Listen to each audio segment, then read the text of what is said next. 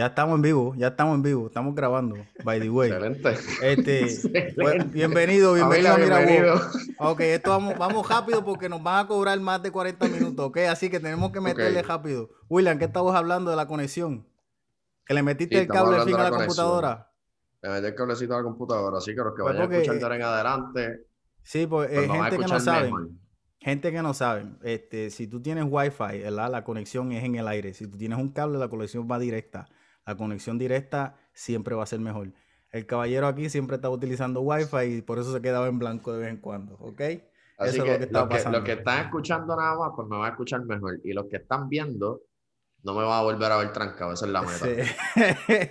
No, que a veces estaba hablando y se, se iba en blanco. quedaba- es- este cabrón le dio un stroke. No termina la conversación. Anyway, aquí tenemos a Eliu. Tenemos a Eliu de vuelta.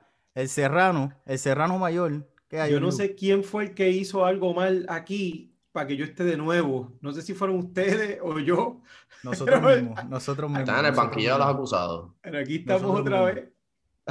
Mira, para mí lo importante de, de- de tener conversaciones, ¿verdad? Es tener conversaciones con gente que tenga algo que aportar y algo que tú puedas aprender. Porque mira, para hablar con gente bruta, mi hermano, chachos, algo por ahí hay un montón, ¿me entiendes? Uno, cuando yo no le saco nada, no le saco provecho a la conversación, como que no vale la pena. Tuvimos una conversación la última vez, creo yo, que todos le sacamos algo de provecho, ¿verdad? ¿Por qué no volver a eso? Y aquí tenemos a Eliu. Aquí tenemos a Eliu. William lo tenemos, pues, tú sabes, para que se acuerde de las cosas. ¿cuándo fue eso? Anyway, bueno, por ahí viene este el día que mataron a Jesucristo y después el día que volvió a, resucitar y, y después lo vio tomar con los hoyos y se fue de nuevo para el cielo. Ese cuento, ese cuento ahí nada más, el cuento de Jesucristo.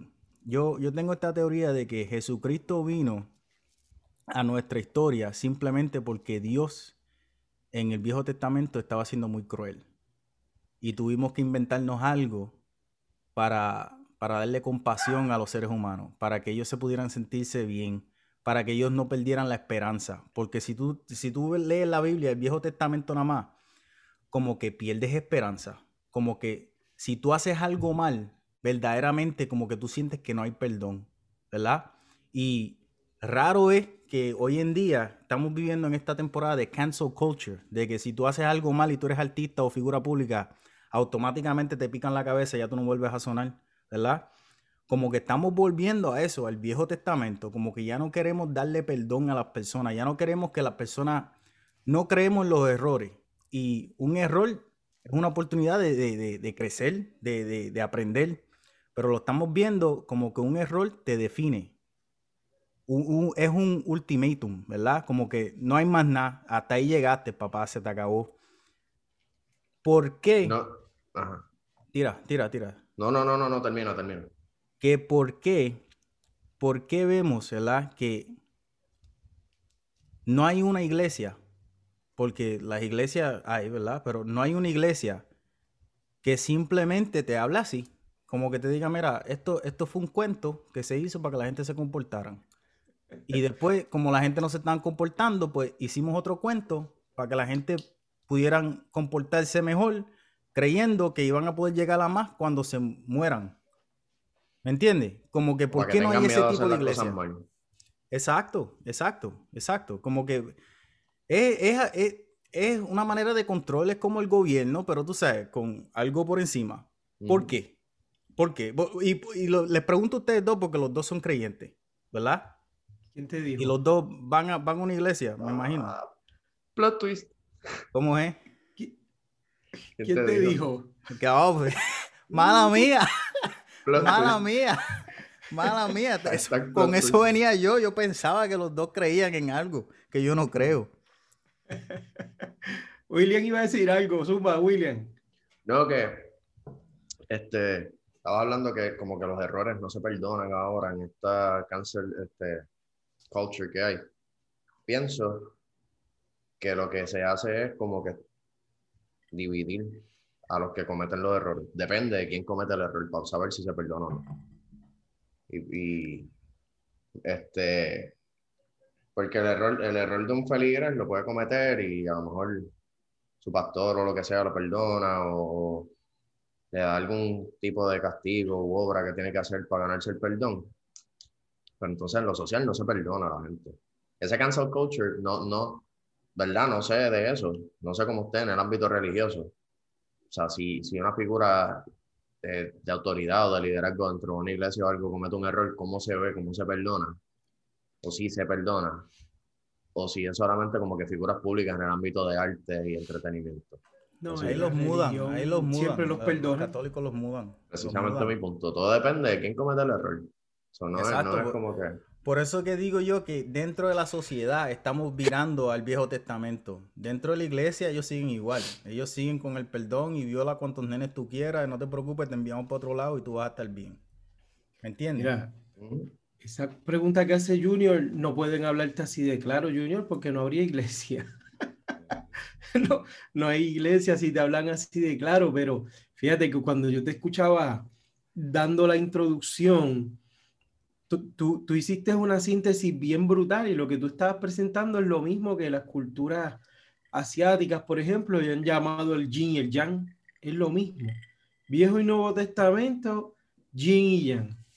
Y, y más aún, nosotros tenemos la Biblia en esta parte del mundo como referente principal. Pero antes de la Biblia existieron montones de referentes y todavía hay otras culturas que tienen montones de referentes. Y, yo voy a decir esto que yo estoy seguro que muchos cristianos amigos, yo no sé si me van a escuchar después de la última vez, pero yo espero que me den una segunda oportunidad. Eh, pero, pero Buda, que venía recogiéndose mucho antes que el Cristo, ¿verdad? La figura del Buda. Pues, mano, si, si la gente se pusiera a estudiar lo que dijo el Buda y lo que dice Cristo, uno se daría cuenta que Cristo podríamos llamarlo el mejor alumno del Buda. es la persona que mejor replicó las palabras y las enseñanzas del Buda. Eh, entonces yo creo que la humanidad viene desde, desde, que tiene, ¿verdad? Se tiene uso de razón, desde que las sociedades se constituyen como sociedades, vienen tratando de establecer unos controles y se dieron cuenta que si nos dejaban a nosotros mismos controlarnos por nuestras propias autoridades, pues nos iba a ir mal porque, porque ustedes pueden respetarme a mí por un tiempo hasta que yo venga y les haga una mala. Entonces me, me, van a quitar la vida, ¿verdad? Eh, pero si ponemos esa autoridad fuera de nosotros, inalcanzable, y le otorgamos el poder que tiene el trueno, la rapidez que tiene el viento, la inmensidad que tiene el mar, pues entonces a eso hay que tenerle miedo porque nosotros hemos estado en el mar con viento, tú sabes, con trueno y a eso se le tiene miedo a la propia naturaleza. Entonces era mejor sacar esa autoridad de nosotros y encontrar alguna que otra persona que fuera el intermediario, el mensajero, ¿verdad? Eh, entre esa autoridad y nosotros y a esas personas les hemos dado títulos de ministro, pero hoy día a mí, me, eh, yo, a mí se me ocurre pensar que los orígenes de la religión tuvieron cierto fin noble y cierto fin, ¿verdad? De, de, de, de, controlar un poquito a la gente para que no fuera esto un salvajismo y pudiéramos evolucionar. No fue así siempre en realidad, pero vamos a decir eso para ser eh, positivo. El punto es que no me como el cuento de que hoy día las religiones se siguen manteniendo con todo lo que conocemos con todo el pensamiento crítico que la sociedad, que la humanidad ha podido echar para adelante. Yo creo en lo que los feligreses creen. Fíjate, mis papás son religiosos todavía y conozco un montón de gente bien buena que cree y yo no los cuestiono. Pero es a ellos a los que no cuestiono. No creo, mano, no le creo a ningún líder de la iglesia. Llámese pastor para arriba. los pastores son los primeros que saben lo que hay ahí de verdad que es un constructo, que hay que mantener a la gente aquí.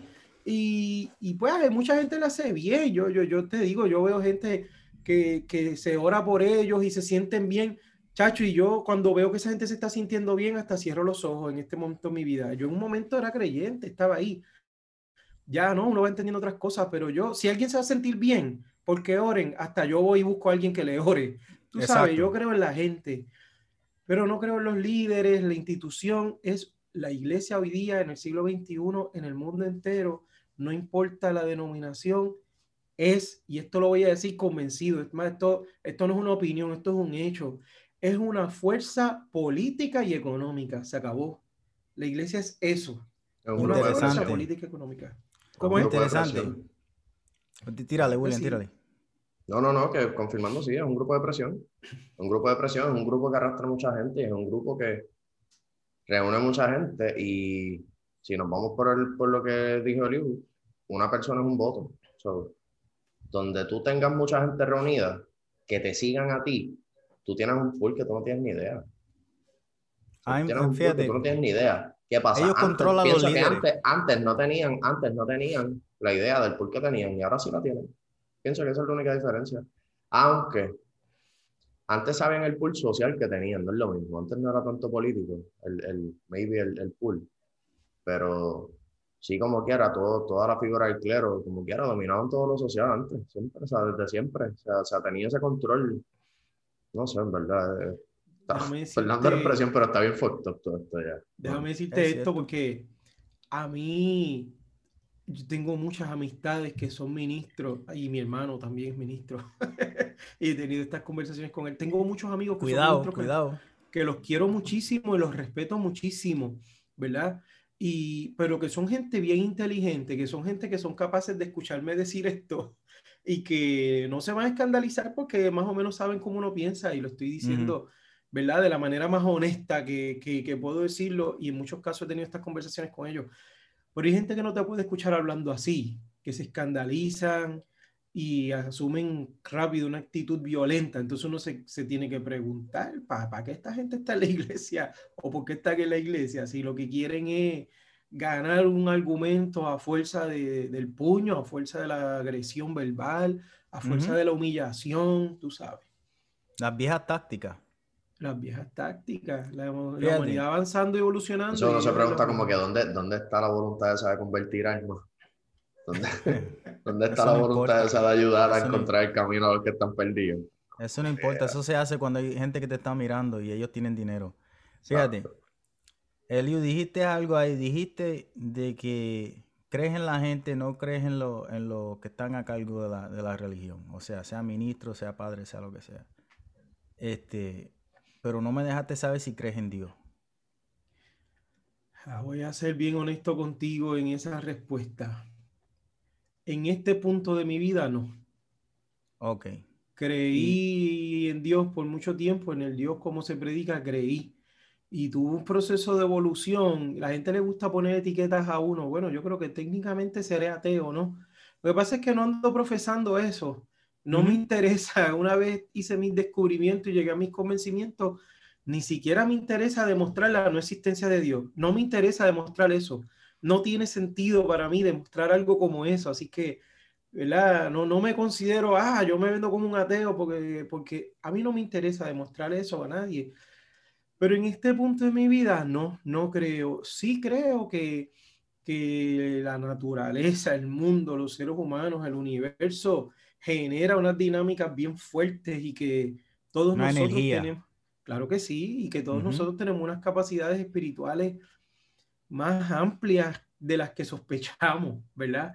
Y yo creo que eso todo el mundo podría decirte un, testimonio, una evidencia de que sí, que ha experimentado cosas que yo creo que tienen que ver con ellos mismos, creo que tienen que ver con, con lo que nosotros mismos somos capaces de producir y generar. En este punto no creo en Dios, pero para mí eso no es un issue mayor. Tú sabes, eh, vivo tranquilo con quienes creen, después que no me quieran empujar una idea que, que hasta un punto me parece absurda. Y, y no ando tratando tampoco de convencer a nadie de que no, ¿sabes? Tampoco. Exacto. Ni una ni la otra. Exacto. Eso dicho, William, ¿usted cree o no cree? ¿Y de qué manera crees? Porque creo que eso es lo más importante, porque hay gente que cree, pero verdaderamente cuando te explican qué es lo que creen, no creen en tres carajos. Así que, ¿qué es lo que tú crees, William? A mí, a mí me gusta creer, a mí me gusta creer que es distinto. A mí me gusta creer en el aspecto de que hay algo que está fuera de mi control que me ayuda, que me tira la buena. Siempre lo he, siempre lo he descrito de esa forma. Ahí está la ese, ese Sí, siempre lo he descrito de esa forma. Esa, esa sensación de que algo me tire la buena llámenle, llámenle como sea, hay gente que le llama a Dios, hay gente que le llama el cosmos, hay gente que le llama energía, cualquier fuerza externa que, me quiera tirar la buena, pues me gusta creer en esa tranquilidad. Maybe puede ser hasta falsa. Este, que de ese concepto. Pero el, el, el, congregarme en un lugar a seguir a XC o lo que sea, no, no, lo, no lo practico, no lo hago. Fíjate, fíjate, fíjate. Porque ese, eh, creo que ahí, ahí, en el punto de creer en que tú pides y te dan, o tú necesitas y vas a tener simplemente porque necesitas, ahí es donde creo yo que el Nuevo Testamento jodió a la humanidad. Porque el tú decirle a una persona, ¿verdad? Porque ponle que, tú sabes, las capacidades son bien diferentes entre nosotros los seres humanos, ¿verdad? El tú decirle a ciertas personas, mira, si tú te arrodillas y tú pides, pronto vas a tener. ¿Me entiendes? Y esto lo hemos hablado tú y yo 20 mil veces. Pero el problema es, mi hermano, que llega el momento, yo no, yo, fíjate, yo cuestiono a las personas que creen como tú crees, ¿verdad? Porque me pongo a pensar, coño, o sea que Dios escuchó a William cuando William estaba buscando un apartamento. Y tienes un apartamento nuevo, felicidades, ¿verdad? Pero no escuchó al nene que estaba siendo violado y hoy lo violaron de nuevo. ¿Me estás entendiendo? Porque el nene también cree y lo más lo, más probable por lo que está pasando, tiene mucha más fe que tú en este momento, ¿verdad? Pero a él nadie le contesta. A nadie vino a tocar la puerta. Mira, tuve un presentimiento, un sentimiento. Alguien me mandó para acá. ¿Tú estás bien? Eso no pasó.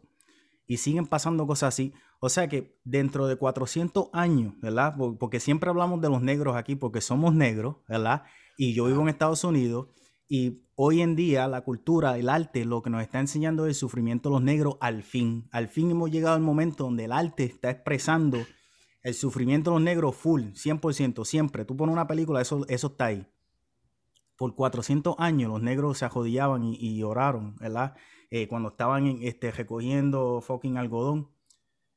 Dios no hizo caso, no le importó. ¿Cómo, cómo, ¿verdad? Con tanto sufrimiento, con tanta cosa que hay, tú vas a creer en un ser supremo, en un ser supremo que está simplemente, ¿verdad? Para servirte, no para servirse a Él. Porque volviendo Viejo y Nuevo Testamento, en el Viejo Testamento, si tú lo analizas un poco, Dios te creó para Él ser alabado. Más nada, tú haces lo que yo diga y yo voy a jugar contigo. Mata al hijo tuyo, era, estaba, jodiendo contigo, no lo mates, no, no seas pendejo. Si mata al hijo tú y tú lo vas a matar, no seas mamado, te estaba jodiendo contigo. ¿Me estás entendiendo? Yo lo digo de manera jocosa, pero esa misma manera que yo lo estoy diciendo, así es que, que tú te. Coño, esto pasó. ¿Me entiendes? ¿Cómo tú ves eso, verdad? Y la próxima vez, porque mira, y, vamos hablando claro, yo he sido de todas las religiones, ¿verdad? y de alguna manera u otra, en dos o tres fue por una mujer, en la otra fue yo buscando de verdad. Y que de, que te digo yo buscando de verdad, tú sabes, buscando creer. Este, ¿Cuántas fueron más por una mujer y cuántas fueron más buscando? no, en serio, en serio, dos. Dos fueron por una mujer. dos fueron por una mujer, las demás fue por mi cuenta, ¿me entiendes? Las demás fueron por más de una mujer. Eh, no, no, no, jamás y nunca. Fíjate, y, yo, me, yo me pongo a pensar, ¿verdad? Y yo, me, yo, yo hacía lo que me decían que, que, haga, porque yo quería creer. O sea, era, era, yo estaba tratando de entrar a ese mundo, como que hay una puerta ahí, ¿verdad? Todo el mundo me dice que, hay una puerta. Pues puñeta, déjame abrirla, ¿verdad? Déjame, déjame sentir lo que carajo sienten estos pendejos que están aquí. Yo no siento eso. Yo te veo a ti, yo, ¿qué carajo tú estás haciendo? Pues yo iba y yo hacía caso entendía todo, cerraba los ojos. Nada. Llegaba los momentos desesperantes, el momento en que te dejó la novia, el momento en que no puedes comprar comida, el momento en que me voy a mudar de Puerto Rico y no pienso virar jamás y no sé cómo carajo me va a ir. Déjame, tú sabes, alaba lo que vive. Cada vez que montaba un avión, puñeta, que este no se caiga, que se caiga el próximo, ¿me entiendes? Eh, de verdad, porque yo, yo pensaba que eso tenía algún efecto, ¿verdad? Y después, mano, mientras más leía, mientras más veía, mientras más gente conocía, mientras más gente, tú sabes, hablaba con ellos, porque en Puerto Rico conocí a los, a los bautistas, a los católicos, a los evangelistas y a los mormones, ¿verdad? No nos podemos olvidar de los mormones. Acá conocí a los musulmanes, los cuales son para mí los más curiosos. Conocí a los judíos, que son aún más, esos están jodidos pero porque quieren, y conocí a judíos de judíos modernos y he visto a los judíos antiguos, los que todavía visten completamente de negro, que tienen dos jabitos aquí. Tú entras a un sitio en Nueva York, exacto, tú entras a Brooklyn en Nueva York y hay 10 cuadras que eso es lo único que tú ves, literal. Y toda la, todo, todos los restaurantes, todo es de ellos. Pues ese, eso es de ellos ahí, ¿me entiendes? Culture. exacto, todo tiene que ser culture. Tú hablas con esa gente, mi hermano. Los judíos son unos cabrones. Hablando claro, los judíos son unos cabrones y te ven a ti como que tú eres menor que ellos. Tú eres menos que ellos. E, esa es la religión de ellos, les enseña eso. Si ellos te ven a ti, tú eres medio brown, mm, fuck you, tú me estás entendiendo. Y te, son así. Los musulmanes, las mejores personas que yo he conocido, no, no, nunca te hablan mal, siempre son bien respetuosos.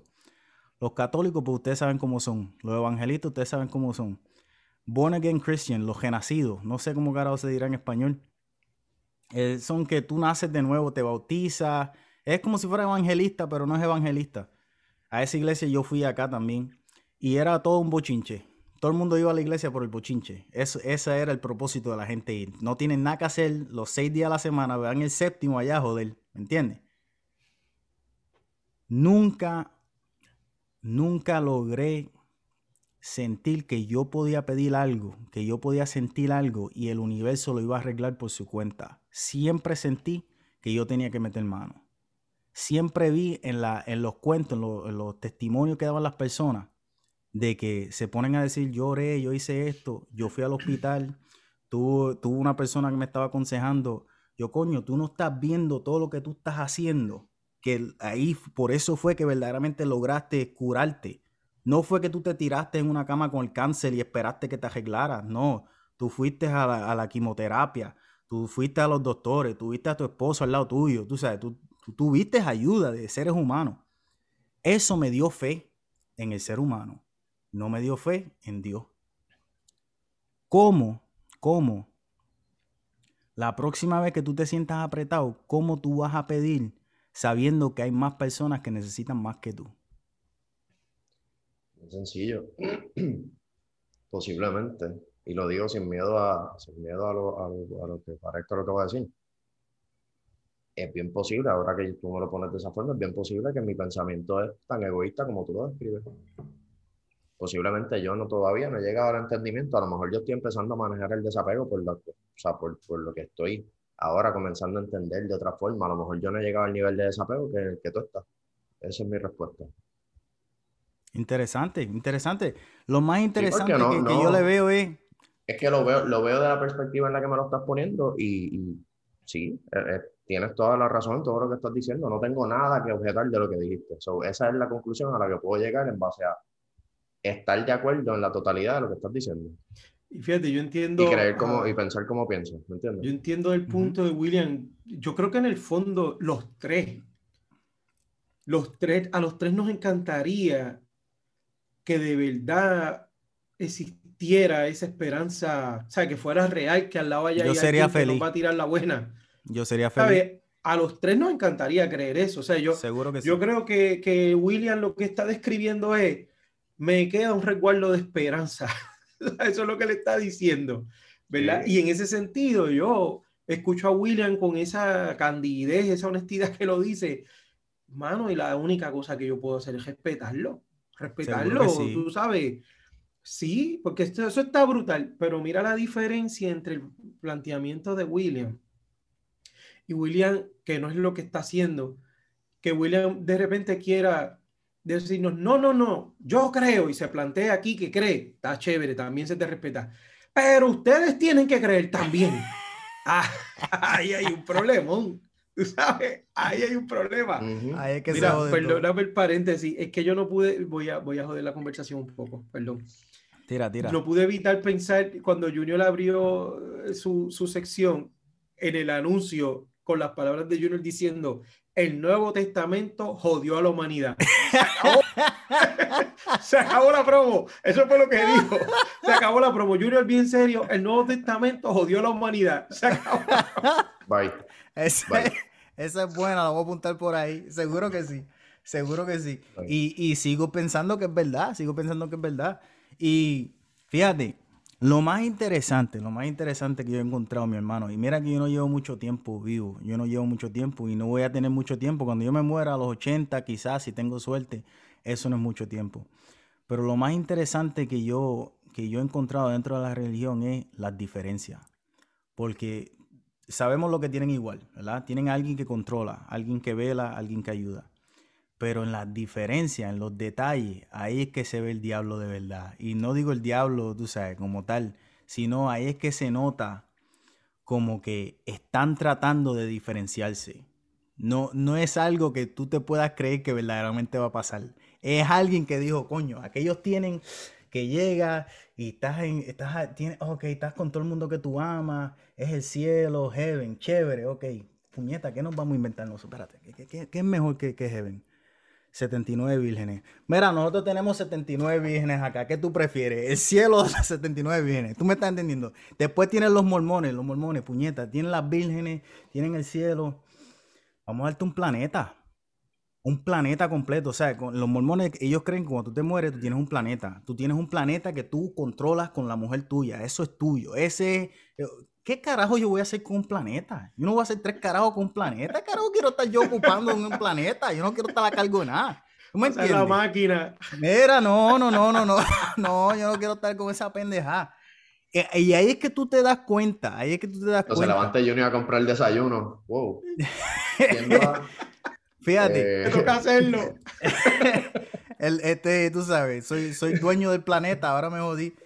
Este, hablo mucho de la, de la religión de los mormones, de, los- de los, de los creyentes de Jesucristo, de Latter Day Saints, y es porque esa fue la religión en la cual yo estuve metido dentro de la high, ¿verdad? Y no tan solo eso, antes de ir a la escuela yo tenía que ir a, a- a estudiar la Biblia, o sea que antes de yo entrar a la escuela a las 8, yo tenía que ir a una casa de 6 y media a 7 y media, y leíamos creo que media hora la Biblia y media hora el libro de Mormón. Y tenía que ir todos los días, cosa de que poder graduarme o qué carajo sea, no me acuerdo.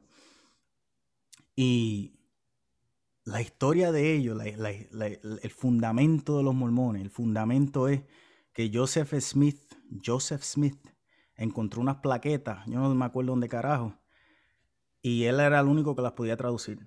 Y esto fue hace poco, en 1900 algo, no te creas que, que fue, tú Él era sabes. el único. Él, el único, él vino, él estaba eh, este, ordeñando una vaca o algo y llegó Jesucristo con, con Dios y le dijo, mira, tienes que ir para acá, caballo. Tenemos una plaqueta allí en Texas, solamente tú la puedes leer. Fue, la buscó, la tradució. En esas plaquetas describen el viaje que tuvo Jesucristo a las Américas. ¿Me escuchaste bien? El viaje que tuvo Jesucristo a las Américas. O sea que Jesucristo de Nazaret, ¿verdad? Viajó en un barco donde o- o voló, caminó, porque camina sobre el agua, lo que cogió, quizás, no sé, y llegó a las Américas y habló con los indios, con los indígenas de aquí. ¿Me estás entendiendo? ¿Me sigues hasta ahí? Estos son los nuevos hoyos negros de la teología. Mi hermano, mi hermano, una, una cosa que yo, que, que ahora yo lo, yo lo pienso, yo lo pensaba en aquel momento, pero también tenía una bellaquera encima y estaba con esto y estaba con lo otro, que no me daba tiempo de reaccionar, ¿tú me entiendes? Que lo que quería era, ok, sí, lo que tú digas, da- dame el examen, para el carajo. Y ahora yo veo eso, jamás y nunca, jamás y nunca yo te puedo creer ese cuento, jamás y nunca. Te podía, el mismo cuento de Moisés, jamás y nunca te lo puedo creer para traerlo, tú sabes, a lo que todo el mundo está acostumbrado. Después tenemos eh, lo de Tom Cruise, Scientology. Eso está más estillado que el bate Clemente, pero te digo yo, y yo, antes, antes de que sigas con Tom Cruise, te- Dímelo. sobre los mormones, ¿a qué tú le acreditas entonces el, el- como que la, la disciplina que ellos logran de su, de su gente? Porque Bueno. los, que, los que son mormos, o sea, los que lo siguen, es una buena pregunta, sí. no puedo decir, ¿verdad? No, no, no quiero decir que ciegamente, pero a José Llegan a más, llegan a más, llegan a más dentro de nuestra comunidad si eres mormón, llegas a más. Y más todavía si eres blanco. Porque de la manera, porque tú sabes que en la, en la iglesia católica hoy, en día es bien lucy goosey, como que tú tienes que creer, pero durante la semana haz lo que tú quieras, vienes aquí el domingo, te arrepientes y ya estamos ready, ¿verdad? En la de los mormones no. Hay reglas del el diario vivir.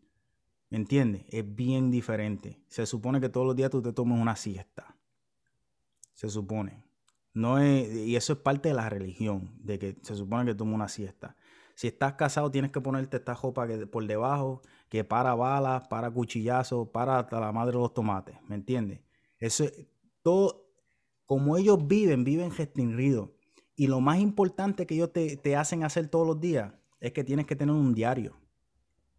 Eso es lo más importante. Eh, por eso es que llegan. Porque al fin del día, no importa lo que tú hayas hecho, tú tienes que reflexionar. Y reflexionando, ahí es que uno entiende cómo es la vida. Ahí es que uno crece. Y por eso es que ellos llegan a más. Porque imagínate tú, desde que tú tienes siete años, te están diciendo que al final del día, escribe qué pasó, escribe cómo tú te sentiste, escribe qué va a pasar mañana. ¿Cómo? Eso a mí me gusta. Eso es tremendo. a cualquier ser humano. Es tremendo, es tremendo. Por eso pienso yo, porque es la única religión que yo conozco que te exige eso. Que al final del día tú tienes que escribir cómo te fue tu día. Y es algo bien poderoso. El tú verte a ti mismo, o sea, pensar en ti, cómo, qué tú hiciste y por qué lo hiciste, es lo más grande que hay. Es la, mejor manera de uno poder entenderse a sí mismo, de uno crecer, en verdad, en verdad crecer. Eso que tú dices de, de José Smith o Joseph Smith. Eh, Joseph Smith, ajá.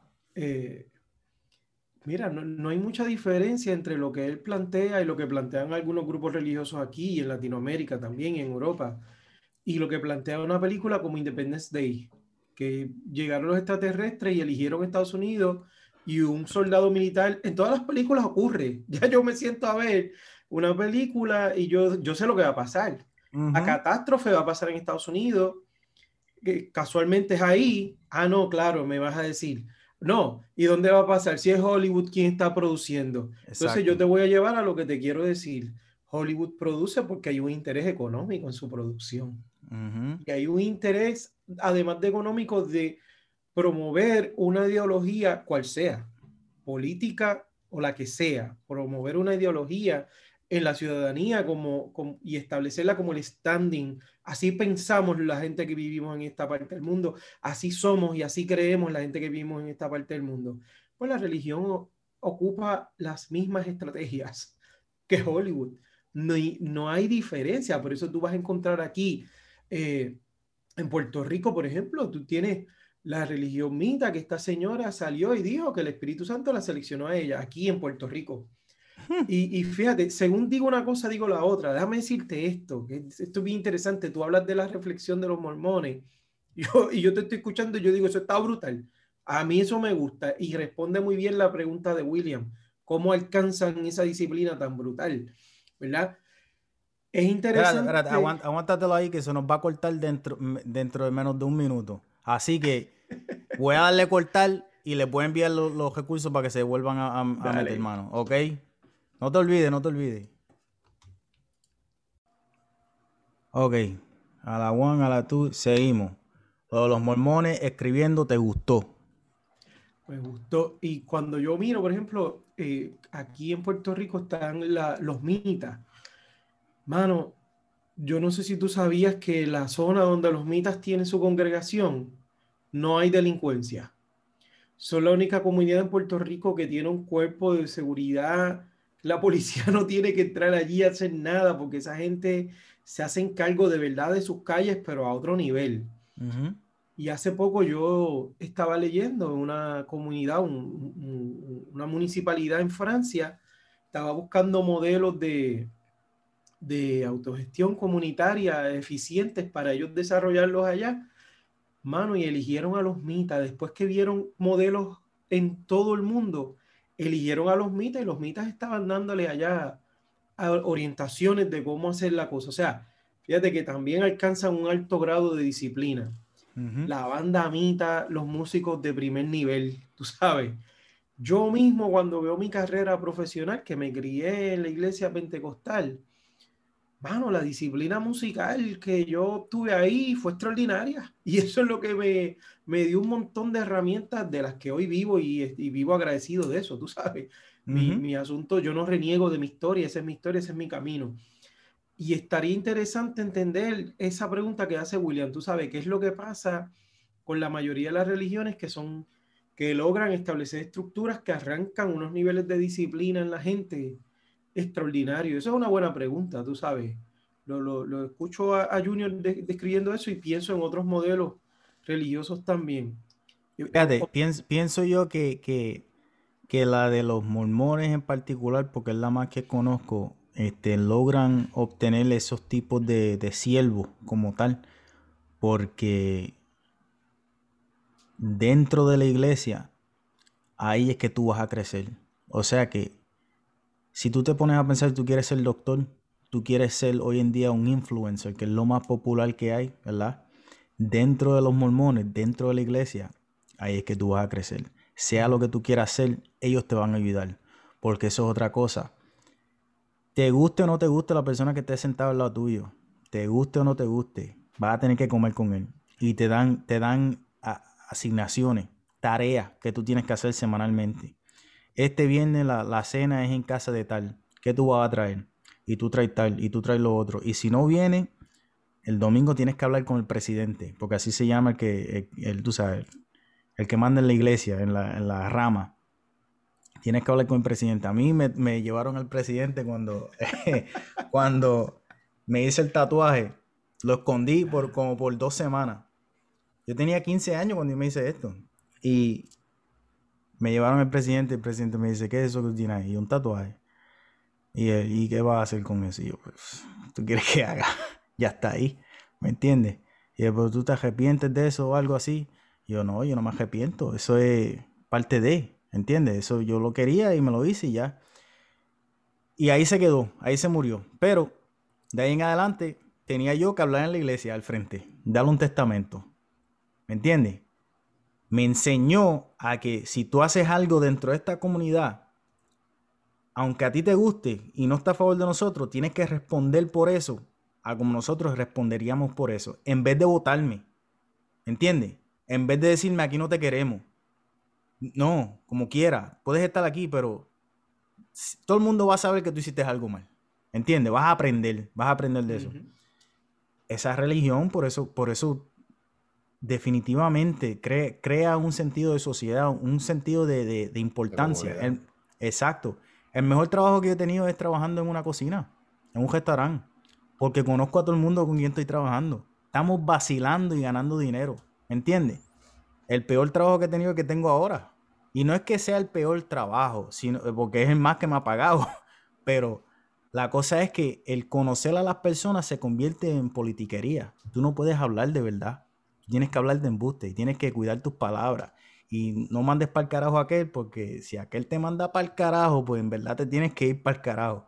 Y como que se pierde ese sentido de comunidad, nos, convertimos en otra persona, en otra cosa, en lo, que en lo que esa persona quiere que nosotros seamos, en vez de ser nosotros.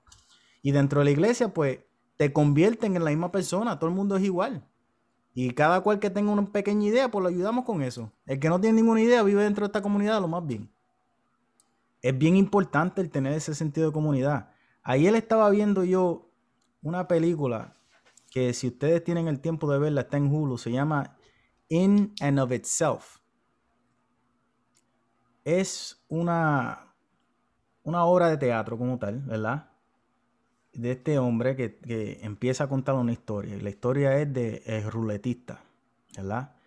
Él entra, eh, el hombre que está dando la obra, ponle que sea yo, ¿verdad? Yo entro a una barra y dentro de la barra hay un, marinero y el marinero me dice, tú eres ruletista. Yo no he hablado con el marinero, yo no le he dicho nada, yo no, sé ni quién yo soy, pero él de verme me define a mí como ruletista. Y yo le pregunto, ¿y qué es un ruletista? ¿Qué es eso? Te voy a hacer el cuento. Dentro de este pueblo había una vez un hombre que fue a la guerra y cuando viró de la guerra, la mujer que él tenía ya se había casado con otro. Y el, hombre sintió que lo, único peor que hay de ir, que ir a una guerra es sobrevivir a una guerra. Porque ya no sabes qué hacer con tu vida. Ahora viras y, tienes que estar en la calma. Pues este hombre que no, no tenía por qué vivir, no tenía nada que hacer, se metió a jugar este, las ruletas rusas. Donde con un revólver, ahí tiene seis goyos, ¿verdad? Le ponen una bala, dan una vueltita y tú tienes que jalar el gatillo. ¿verdad? Pues este hombre va la primera noche, todo el mundo apuesta, lo que vayan a apostar, va la primera noche, se pone la pistola, clic, ganó, no salió la bala. Va la segunda noche, clic, ganó. Ya la gente está pensando que el hombre está pensando hacer trampa, ¿tú me entiendes? Como que hay algo raro aquí, este tipo todavía está vivo. Ok, la tercera vez dice, no te preocupes, métele dos balas entonces. Métele dos balas. Ok, me metieron dos balas. clic, ganó. Tres, cuatro, cinco balas. Llegó el momento que el tipo dijo, está bien, métele las seis balas. Entiéndase que es un hombre que no le importa la vida ya. ¿Verdad? Cuando tiene las seis balas, el momento del jalar el gatillo hay un terremoto. El primer terremoto que hay en este pueblo de hace 200 años. El terremoto pasa, es tan fuerte que cae, una columna y le quita la pistola a la mano. La pistola se cae el tipo cogió eso como una seña de Dios, como que yo soy intocable, yo soy algo grande de verdad, Dios está a mi favor. El hombre se retira, ya a este punto es millonario, ponle. Todo el mundo que ha apostado en contra de él sigue ganando. Ponle que ganó 10 veces. Esto es un juego que si tú juegas una vez, tú sales bien. Él jugó 10 y salió bien cada vez. Se casa, tiene hijos, ya está medio mayor, tiene la casa más grande en el pueblo. Una noche él escucha ruido, él baja y ve que alguien lo está tratando de robar. Y él le dice, ¿qué tú haces? Y el que lo está tratando de robar lo mira y le saca una pistola y se la apunta. Y el ruletista lo mira y le dice, ¿tú no sabes quién yo soy? Y el pío dice, no, clic, lo mató. ¿Entendieron el cuento?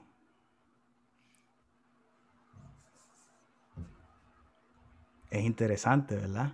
Es interesante. ¿Tiene sentido o no tiene sentido? ¿O es como la vida?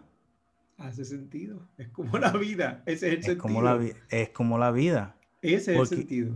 Y, yo escuché eso, mano, y, seguí viendo la historia de este hombre que, que, él, que él presentaba. Y eso es tan impactante el, que una persona, porque lo más, lo más traumatizante para él es que una historia verídica y alguien lo vio como esa persona que está jalando gatillo hasta que se muera, porque no le importa nada, ¿verdad? Nosotros todos somos ruletistas ahí. Nosotros no sabemos por qué verdaderamente estamos viviendo. No le damos sentido a las cosas pequeñas y siempre estamos buscando algo más grande. ¿Me entiendes? somos ruletistas, somos ruletistas y estamos siempre buscando a lo mejor algo más grande y no vemos las cosas chiquitas. Pero entonces, tú mismo como explicaste en ese relato, depende, me sigo alejando de la forma en la que creo, según voy hablando con ustedes. Este, Ese es el punto del culto este. Esta es la iglesia nueva. Esto está pasando en vivo. Este, pero él le dio eso como una señal, vio eso como una señal de Dios. Pero entonces tiene que ver con lo que hace la persona cuando tiene ese turning point o esa señal. ¿Entiendes? Porque, ok, él tuvo la señal y dijo, pues, Dios tiene un propósito para mí. Ok, me retiro, voy a tener una familia, voy a comprarme una casa, voy a echar raíces. Pero no lo hizo con la humildad de, ah, Dios tiene un propósito para mí. Lo hizo con la, con la cuestión de, ah, yo soy el nene de Dios, soy el bebé, soy el bebo. Nada me puede tocar, nada me puede tocar. O sea, que yo soy, estás jugando en mi casa, así, pa, pa. Exacto. todo tiene que, tiene, que ver mucho también con la voluntad que tenga la persona de hacer con la herramienta que Dios le dio. Por eso yo separo, cuando, escuchando a William, William, yo creo que, que, que, coincido contigo en esto que voy a decir. El problema y lo que a nosotros nos eringa la existencia acerca de las religiones, creo que tiene que ver con ese concepto que se llama el privilegio, ¿verdad? Ya que está el privilegio, se habla mucho en Estados Unidos de white privilege, pero hay muchos privilegios. Por ejemplo, yo, yo soy negro, no tengo el privilegio de, de los blancos, ¿verdad? Tengo que pasar las penurias que pasa un negro en Estados Unidos y allí en Puerto Rico nadie quiere hablar de eso, pero ustedes y yo sabemos que Puerto la verdad. tiene uno, sí, sabemos la verdad. Pero, por ejemplo, yo soy negro, pero yo soy hombre. Tengo unos privilegios que muchas mujeres no, no tienen, a menos que se fajen cuatro o cinco veces, ¿verdad? Eh, entre los latinos, yo soy puertorriqueño y tengo un pasaporte estadounidense. Tengo un privilegio que otros latinos no tienen. Entonces, vamos creando una, una vida y una estructura en la que todo el mundo tiene o aspira a tener algún tipo de privilegio. Y por eso yo distingo y les decía ahorita, yo no jeringo con el que cree, yo no jeringo con el que tiene, quiere tener fe, yo no jeringo con el que quiere tener esperanza, porque a la larga y a la cansada eso es hasta bonito. Tú sabes, con eso tú no le haces daño a nadie. Yo con quien jeringo y a quien quiero señalar, y mientras tenga conciencia y voz, lo haré, es a aquellos que utilizan la religión y la fe para ubicarse por encima de los demás para obtener un beneficio de los demás, no de Dios, ¿verdad? Porque ahí el beneficio que tuvo, que tuvo William de tener un apartamento que bastante que se tiene que haber jeringado para poder obtenerlo y se lo quiere agradecer a Dios, pero con ese apartamento no le está jeringando la vida a nadie. Ahora hay gente que está obteniendo beneficios y privilegios a costa de pisar a los demás, a costa de pararse encima de la cabeza a los demás, a costa de ubicarse por encima de los demás, de humillar a los demás y que si tú no estás creyendo lo que ellos creen, también te tiran los perros detrás y aquí nadie puede ascender en este trabajo por más preparado que esté si no cree lo mismo que yo. Aquí nadie puede, puede tener posiciones de gerencia en esta empresa si no cree lo que nosotros creemos los domingos por la mañana. Exacto. ese privilegio eso es dañino, ¿sabes? Y la gente que están en las iglesias y están en los aparatos religiosos para poder ubicarse del lado del privilegiado, eso no es un buen motivo para tú estar en una iglesia. Eso no es un buen motivo, ¿verdad? Es como en las escuelas se habla mucho, y perdona que yo traiga el tema de la escuela, ¿verdad? Pero es algo lo que, lo que trabajo Parte todos de... los días. Eh, se habla mucho del bullying. El bullying es un fenómeno que, que yo por mi trabajo lo he tenido que estudiar muchísimo y mira qué es lo que pasa con el bullying y tiene que ver con las religiones también. El, el bully, por lo que tiene éxito, es por el miedo de todas las demás personas que no quieren ser el próximo bulliado. O sea, hay una víctima aquí que el bully identificó. Entonces, los demás tienen miedo de ser la próxima víctima. Así que por eso les ríen las gracias al bully por eso si la víctima hizo algo, le dice, ah, mira, mira, mira que no, que no va a ser lo que tú dices. Y estas personas que están echándole leña al fuego, lo que están es muertos del miedo realmente. Son cobardes, son cobardes. Y lo que están haciendo es tirándole la mala al que está de víctima porque realmente están muertos de miedo porque no quieren ser la próxima víctima. Exacto. todas esas personas decidieran echar el miedo para un lado, y yo, yo he visto el fenómeno y lo he visto en la escuela, que de repente un día un estudiante dijo, hasta aquí, si yo estoy en la situación de fulano, yo no podría vivir más. Y eso cambió todo. Eso, eso yo lo vi en una escuela. Que esa niña dijera eso cambió todo. Eso puso a todo el mundo en la situación de la víctima. Y entonces, de repente, era un grupo completo diciéndole al bully, no nos dan gracias tu chiste, no nos amedrenta, no te tenemos miedo. Fíjate que no era ni dándole no era ni golpeándolo, no era ni siquiera humillándolo, era simplemente haciéndole claro que no le tenían miedo, ¿verdad? Pero, ¿por qué yo me quiero, por qué yo me paso con el maleante, con el matoncito de la escuela, con qué yo me paso con el guillado de la escuela? Porque no quiero ser víctima de él. Entonces la gente se pasa entrando a veces a las religiones porque quieren estar en el bonche de los privilegiados, la misma cosa del bullying, la misma dinámica de la escuela. Quiero estar en el bonche de los privilegiados. Ah, yo quiero estar con aquel que es el que habla duro y predica duro y mira el carro que tiene. Entonces, yo tengo un trabajo, me fajo, me fajo, me fajo y todo el tiempo estoy buscando favores, cuando sabemos que también a veces en las estructuras dentro de las iglesias, los favores ¿verdad? Se dan como lo que decía Junior, tú quieres estudiar, aquí te vamos a ayudar, ayudar. Y eso por un lado es bueno. Lo que es malo es que le cierren las puertas a los demás porque no sean de la iglesia. Eso es lo malo. Y ese tipo de cosas pasa. La cultura del privilegio, donde quiera que se dé, sea social, sea en una empresa, pero en este caso de hoy estamos hablando de las religiones, la cultura del privilegio, creerme que soy mejor que los demás, creerme que merezco más que los demás y que lamentablemente si los demás nacieron así, pues que se fastidien. Eso es lo que nos tiene mal. Y esa es la parte que uno, al menos yo, se me hace ya intolerable de las estructuras religiosas. Tengo que admitir que conozco mil personas, tengo miles de amigos que son gente tan buena que están ahí adentro. Y no los juzgo porque ellos me dan testimonio de que son gente buena y para mí ahí muere la historia. Los quiero cerca de mí. Lo que no quiero cerca de mí son las estructuras de poder que están por encima de ellos. No quiero eso, no quiero eso. Es interesante. Esta cultura que son inclusivos con los de ellos, por ende son exclusivos. Entonces uno dice que las iglesias son exclusivas y, se escandaliza a la gente. Pero lo son. que lo son, lo son, por eso, exacto. Por eso. yo te he visto a ti toda, toda esta conversación, te he visto manejando caras reflexivas hoy. Eh, ¿Qué está ocurriendo, William? Ahí. No, ¿Qué no, está ocurriendo? No, ¿Algo que nos quieras decir? Lo voy a traer al lado oscuro.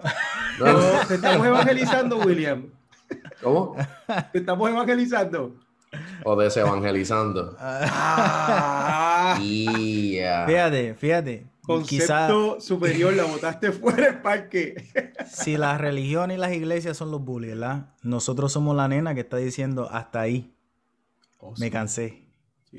No deberías seguir creyendo en esa mierda. Míralo desde acá. Entiende qué es lo que está verdaderamente pasando. Se están dividiendo y no se están ajuntando y estamos perdiendo talento, estamos perdiendo gente que pueda ayudar de verdad. Es interesante verlo. Fíjate, mencionaste la, iglesia y de alguna manera u otra mencionaste el privilegio que tienes como ser hombre versus el privilegio que tienen las mujeres, ¿verdad? Y no sé, porque pienso que las iglesias, la iglesia es quien ha hecho eso. Tú sabes, ha sido la religión, eh, está en la Biblia. ¿Tú me entiendes? En el libro que todo el mundo se supone que crea, ahí es donde dice que la mujer es menos que tú. O sea que, ¿cómo podemos esperar, ¿verdad? Que tú estás enseñándole esto a un niño. Y mira que eso lo enseñamos a los niños de chiquitito. Le queremos meter esto en la cabeza para que siempre lo sepan. Y funciona. Le estamos diciendo siempre la nena es menos que tú. La nena se supone que te haga caso a ti. Un par de cuentos, me imagino yo que le han dado dos o tres bofetadas a las mujeres, los, esposos, y es como que se la merecía. ¿Por qué eso no se habla? ¿Por qué eso no se dice cuando estamos hablando de, de, la violencia doméstica en Puerto Rico? Donde la mayoría de las personas van a la fucking iglesia y ahí es donde te están diciendo que tú eres mejor que la mujer. ¿Por qué no, no, no, no le echamos la culpa a donde va? Yo tengo, entre las amistades que tengo que son pastores, tengo muchos amigos que son pastores, particularmente presbiterianos, que explican estas cosas y hablan en contra del racismo y hablan en contra del privilegio, no todos, pero los que son amigos míos, puedo decirlo, ¿verdad?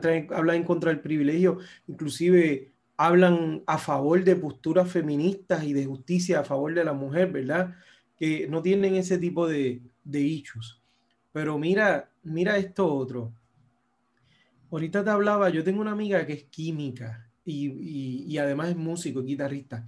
Eh, y nos pasamos hablando de astrología. Ay, Dios mío. No, de astronomía, no astrología, de astronomía, perdóname, de la estrella. astronomía. Ok, ok, ok. Ya, ya, ya iba mal, ya iba mal. No, no, no, de astronomía, de astronomía. El Walter Pisces, para hoy. Los números 723, cuidado, Colo. Ella una vez me trae este libro que, que, que con una información bien interesante y hablaba de los hoyos negros, ¿verdad? Ustedes han escuchado de los hoyos negros que hay en el espacio. Y yo no entendía nunca qué era eso. Y ella me dijo, eso es sencillo.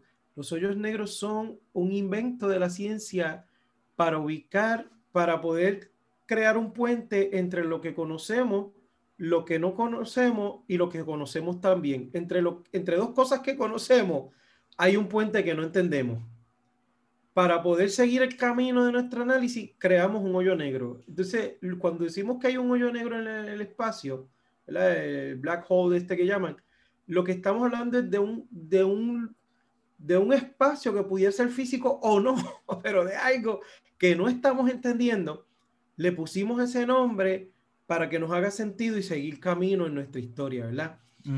En ese sentido, tengo un amigo que no voy a decir el nombre de él, ¿verdad? Porque él todavía es pastor y interesantemente, pero me dijo una vez, el problema que tiene la teología precisamente es la fe, porque la fe es como el hoyo negro de la astrología, ¿verdad? Hay muchas cosas que hacen sentido en la teología y hay muchas cosas que hacen sentido cuando tú las empiezas a explicar, pero la que tú haces cuatro preguntas, tienes que aterrizar en una respuesta. Bueno, ahí es por fe y ahí es que hay problema. La fe es un hoyo negro, ¿sabes? Es algo que no conocemos para explicar cosas que conocemos la fe es problemática para explicar la teología. Es muy, ese es el problema principal. Nada. Porque, no hay nada. No hay nada ahí. No, esto es por fe. Bueno, pues, pues ahí eso es problemático, ¿verdad? Es problemático. ¿Cómo yo voy a, a creer algo aquí por fe? Y por fe nos han hecho creer un montón de cosas para mantenernos ordenaditos, para mantenernos en nuestras casillas. Y yo te digo, ahorita mencionaste los niños que tienen hambre, por ejemplo, los mencionaste más temprano en la conversación. Los niños que tienen hambre. Si tú no tienes manera de resolverle a estos niños y tú de repente estás en ese entorno y tú les pides que tengan fe, hasta un favor les haces porque apelas a una, a una fuerza interna para que resistan, ¿verdad? Pero si tú tienes la comida y se la estás negando y apelas a la fe, para poder quedarte con la comida y acumular tu riqueza. Tú eres un cabrón. ¿Entiendes? Estamos Entonces, de acuerdo. ¿qué pasa? Tenemos Pero ¿cómo eres peor? ¿Cómo eres peor? ¿Si te quedas con la comida o si les apelas a la fe hasta que pidan lo suficiente y tú los veas que pidan lo suficiente y tú digas como que está bien, les voy a dar comida ahora? esas las dos son igual de canallas para mí. Eres la misma persona con más tiempo. Sí, esas las dos son la misma canalla para mí. Y el problema es que, que muchas veces la, la, fe, tú sabes, tú tienes una persona, antes de que Junior pusiera a grabar este episodio, estábamos hablando de los trabajos y de las rutinas y, de todo eso, ¿verdad? Tú tienes personas que se están fajando, que están dejando su salud, su tiempo y hasta su dignidad en un trabajo que está mal pago y tienes allá las personas del poder económico que no le van a pagar nunca más, pues tú necesitas un sistema que los que aplaque a esa gente el día de descanso, que es el sábado y el domingo, que los aplaque y que les diga, es en el tiempo de Dios, no es ahora. Ajá. Y antes de que hagan huelga, tú necesitas que los domingos le diga, es con las fuerzas de Dios, no es con las tuyas. Porque si tú pones todos esos obreros mal pagos, mal pagos por el capital que está protegido por los sistemas religiosos, ¿tú me entiendes lo que te digo? Si tú pones toda esa gente a reclamar, y, tú pones toda esa gente a hacer huelga y pones a esa gente a exigir lo que les corresponde, porque son, son los que doblan el lomo y los que trabajan para que toda esta gente se, se, enriquezca más de lo que ya son. Si tú dejas que esa gente actúe, van a matar a toda esa gente. Van a matarlos en menos nada. Y esto se va a crear un caos para la sociedad, ¿verdad? Para la clase alta y poderosa, para los ricos de la sociedad pues tú tienes que invertirte un sistema y meterle, alimentar ese sistemita para que los aplaque el día de descanso y cuando esa gente esté cansado, les diga, vengan a mí, que voy a... Renueven sus energías. Renueven sus energías. Y le vas dando señales. Mira, no te fijaste que esta mañana cantó el pájaro y a pesar del, del a pesar de, del trabajo que tuvo que pasar, mira, alzó su vuelo. Calma, que tú estás aquí hoy con nosotros y te vamos a apoyar. Y vienen y te dan un pedacito de pan y te hacen una oración y te pasan la mano y tú te sientes bien y descansaste. Y como tú naciste con una fuerza. Te dieron pan nada más porque el vino no es para ti. El vino no es para ti. Eso es verdad. yo lo que hago ahora, yo lo que hago ahora es que me quedo en casa el domingo con la botella de vino. Exacto. Sales sale de lo malo, te quedas con lo bueno. Y sin el Exacto. Mira. Este. Interesante, fíjate. Se me fue lo, lo que iba a decir y tiene que ver con eso. Mira, Yo estoy aquí como una epifanía, así que sigan ustedes. Eh, William, está, William está cuestionando su existir. Eso es bueno, así que se empieza. Fíjate, eh, esto es un acertijo, es, eh, es un riddle. Porque viene, viene a lo que estábamos hablando. Acorde. Ah, pues tírale, que de esto yo no me voy a olvidar. Tírale. Ok. Que una vez leí que él era como un ejemplo de la, de la fe, de, cómo se, de cómo puede trabajar la fe. Yo mencioné más temprano que a mí me gusta creer en este concepto de una fuerza externa que te tira la buena, independientemente le llame a la gente como le quiera llamar, ¿verdad? En vez de llamarle Dios, en vez de llamarle Buda, en vez de llamarle universo, en vez de llamarle cosmos, vamos a decir que se llama galón de leche. Ok. Y tú tienes el galón de leche. Y tú le pides al galón de leche. Y el galón de leche tiene tres respuestas. Sí, no o espera. Ok.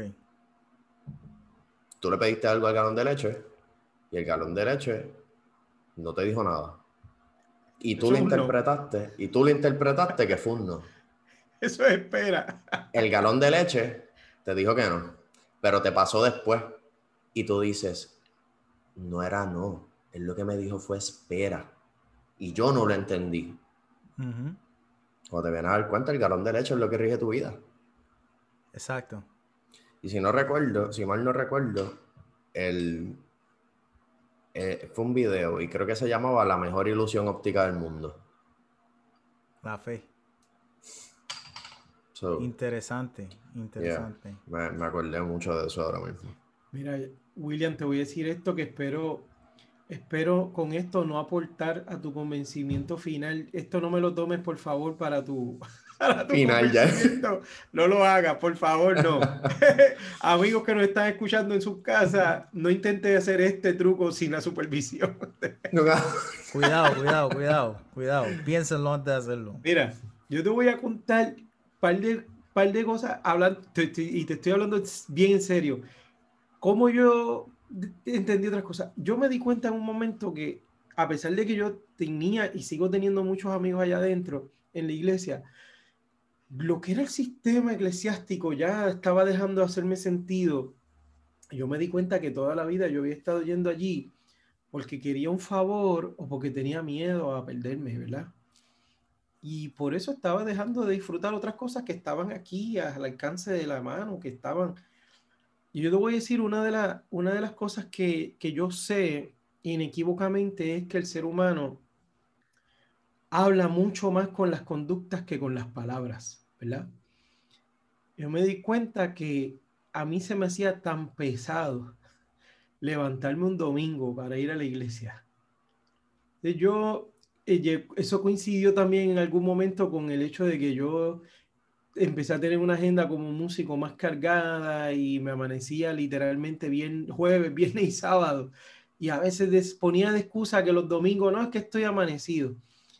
Pero un día, hacía tiempo, yo quería un kayak y un día me cayó ahí un contrato bastante bueno y yo dije, voy a coger este contrato para saldar algunas deudas y comprarme un kayak.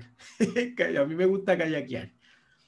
Y me compré el kayak. Y yo me di cuenta que los domingos, aunque yo llegara reventado de amanecido, de tocar un sábado, no importa qué, yo podía levantarme a las 6 de la mañana un domingo levant, poner ese kayak en el techo de la guagua, bajarlo y a las siete y media ya yo estaba en el agua, feliz, con la amanecía.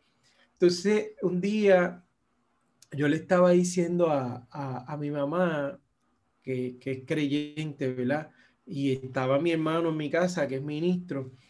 Y yo le decía a mi mamá, mami, ¿tú te has sentido alguna vez verdaderamente en las manos de Dios? Yo todos los domingos por la mañana ella me dijo, no, no, pero es que ya tú no estás yendo a la iglesia. No, muchacha, cuando yo pongo ese kayak allí y lo suelto, que suelto el remo y esa, esas olitas empiezan a mecerme poquito a poco, esas son las manos de Dios para mí, porque no hay una sensación que me pueda acercar quizás más al vientre materno, tú sabes, que es el mejor lugar donde estuvimos.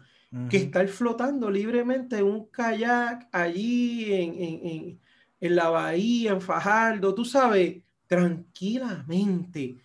Eso está brutal. Eso está brutal. Y cuando yo me di cuenta que el cansancio no era para mí una excusa para yo madrugar, llevar el kayak, tú sabes que y reventar en la esquina el kayak, los pajaritos. Repítete eso, mister, que te, que te fuiste ahí de momento. Pajaritos volando por allí. Este, eh, con mucho esfuerzo levantaron su vuelo. Que con mucho esfuerzo cambiaron, elevaron su vuelo los pajaritos. Esa, Todo el esfuerzo cantaron. eso para mí era la experiencia religiosa. Y entonces yo empecé a entender que la esperanza que yo estaba buscando, el bienestar personal que yo estaba buscando, esa, ese bienestar, esa buena que yo estaba buscando, estaba ahí, que la tenía que construir yo un poquito y la construía también alejándome de alguna gente, acercándome a otra gente, abriéndome unas experiencias, obviando otras experiencias, ¿verdad? En ese sentido, eh, mi hermano me ha servido de traductor con mi mamá siempre ahora para explicarle que yo estoy en las manos de Dios, estoy en la voluntad de Dios. En esa misma conversación también yo le hice un cuestionamiento a mi mamá, William. Este cuestionamiento no es para ti, es para, para, para, Sí, no, no, es que te queremos traer al otro lado. Es para ti, William, eh, pendiente. No, pero, pero, me gusta que. me gusta. de los problemas. Creo que Perdona que te interrumpa, te voy a interrumpir un segundito porque es que quiero, quiero destacar algo y es que me gusta el concepto de que yo no estoy exactamente en la misma postura de ustedes porque esto es lo que a nosotros nos gusta fomentar aquí. No es convertir a nadie o desconvertir a nadie, es que la gente piense por criterio propio. Lo que nos gusta fomentar aquí en el es el pensamiento propio, que la gente reflexiona después de escucharnos. Gracias. Está funcionando. Escucho. Está funcionando. Mira, yo le decía a mi mamá, tú sabes que hay mucho, mucho, hay un slogan de los religiosos que dice siempre, yo le creo a Dios y a sus promesas y algo bueno viene para mí. Todo el tiempo están diciendo que algo bueno viene para mí. Y espérate, yo creo que yo me frisé otra vez. No, ahí, llegaste, ahí llegaste. Se siguió el audio, ah. se te fue el video de momento, pero. Ok, ok. Pero te escuchamos, te escuchamos. Me dicen, yo le creo a Dios a sus promesas, algo bueno viene para mí. Y un día me paré con mi mamá y le dije, ven acá, mami. ¿Cuándo ustedes van a decir en la iglesia, las promesas de Dios llegaron? Esto fue lo bueno que me pasó. Esto está brutal. Y yo le dije a mi mamá, tú, si tú quieres, yo voy a la iglesia y testifico. El domingo estuve en el kayak. Eso estuvo brutal. Eso supera cualquier promesa eh, paja mental que yo estuviese teniendo. O sea, tú quieres que yo vaya a la iglesia y le diga a los hermanos lo que se siente estar en un kayak, lo que se siente ir en motores y recibir el viento en la cara por la costa de Puerto Rico. Tú quieres que le diga a los hermanos lo brutal que se siente estar media hora meciéndote en una hamaca y quedarte dormido y levantarte dos horas después disfrutando la naturaleza, el espacio, el clima de tu tierra. Yo en este punto de mi vida que con todas las dificultades que pueda tener, con todos los retos que yo pueda tener, en este momento, si yo fuese creyente o si Dios de verdad existiera para mí, yo me consideraría un cabrón si le tuviera, perdón, un, canalla si le tuviera que pedir algo más a Dios. Tú sabes. Porque esa paz que yo le pedía siempre en oración, cuando yo oraba ahí fervientemente, Señor, dame paz y permíteme disfrutar, no, ya yo lo tengo. Tengo días complicados, tengo días complicados, estos días han sido complicados de trabajo, pero yo estoy también consciente de que el trabajo y el volumen que tengo lo seleccioné yo, lo elegí yo, lo acepté yo y que de la misma manera en algún momento puedo decir hasta aquí. Y esa libertad que yo tengo me da paz. Y esa es la paz, como dicen los cristianos, que Cristo da. Pues yo no tengo, ya yo no tengo que explicarla por otra cosa. Yo tengo paz yo soy libre, soy libre para trabajar mucho, soy libre para liberar un poco mi agenda y soy libre para testificarle a la gente que, que, estoy en la voluntad divina, ¿verdad? Que estoy haciendo las cosas como me siento bien. Y en algo que me pasaba antes mucho era que sentía miedo a morir porque creía que había algún tipo de propósito especial que no se había cumplido y que tenía que cumplirse hoy día no es que me quiero morir, quiero vivir muchos años más con salud, ¿verdad? Si se puede mejor. pero no le tengo miedo a la muerte ya. No pienso que yo vine en este mundo a hacer una cosa que tengo que ser trascendental. Me siento bien con haber sacado a mi perro esta mañana que hiciera sus necesidades y aliviarle, ¿verdad? Esa ansiedad que él tenía de hacer sus necesidades. Y si mi vida tiene que terminar después de haber hecho eso, pues que termine. Me siento, es más, tengo tantas cosas en la vida que están tan brutales. Yo he tenido un privilegio que está brutal. Yo he sido maestro. Mano, eso está brutal saber que tus palabras, tus acciones, tu planificación ha impactado la vida de otras personas. Muchachos, yo creo que yo creo que yo he tenido en la vida de más. Ojalá puedas seguir recibiendo a base del trabajo que uno va haciendo. Pues si yo tuviese que irme hoy me voy tranquilo. Si me tengo que ir en este momento, me voy tranquilo. No, no, no, no, en este no, en este no. en este no. que quede fíjate, grabado. Fíjate, Nos va a bajar los sería views, bueno, Sería bueno para el podcast, sería bueno. No, así al contrario. al contrario, ustedes dirían, el último favor que nos hizo el hijo fue morir en cámara. ¿Qué es esto? El lunes que viene nos va a morir. Espérate, William, no, lo sentimos, pero tira el video, tira el video y ustedes en un, en un, video futuro con las caras tristes, pero el video de live, ustedes muerto la risa. Eh. Elio se nos va, Elio se nos va. y tranquilo, que ya no creía. Bendito, no, no, no, así no, así no es que lo queremos, así no es que lo queremos. Pero. tranquilo, que ya no creía. Fíjate, fíjate. El Liu plantea unas cosas ahí que. Fíjate, si. William, porque me, refiero a William porque William, William es el, la persona aquí que, más tiene una, creencia en de que pide y puede, puede que pase. Cuando llega el momento de que dejas de creer de que pide y que pase, a mí me llegó el momento de que tienes que hacer para que pase, ¿verdad? Y después se supone que llega el momento donde está el hijo. De que pediste, pasó y ahora tú tienes la paz. ¿Verdad?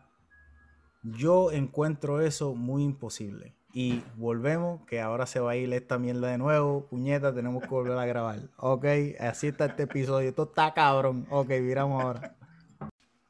Eh, me gusta esa foto. Seguimos. Seguimos por aquí. Me tuve que ponerle esta mierda porque se me murieron los de esos a la misma vez. Así que quedó perfecto. Este, un acertijo. Un acertijo, mis caballeros. Un acertijo. Este. Van a ir a pescar. No sé si te lo hice ya, William. Si te lo hice ya, no le digas a Elio. No, probablemente no me acuerdo como quiera. Perfecto. Van a ir a pescar un abuelo, el, el hijo del abuelo, o sea, el padre, y un hijo, ¿verdad? Van a pescar, pescan, de camino para atrás, tiene un accidente, muere el abuelo, y muere el padre. El niño necesita una operación. Está en la sala de operación. Entra la persona que puede hacer la cirugía y dice, no puedo operar ese hijo mío. ¿Quién es?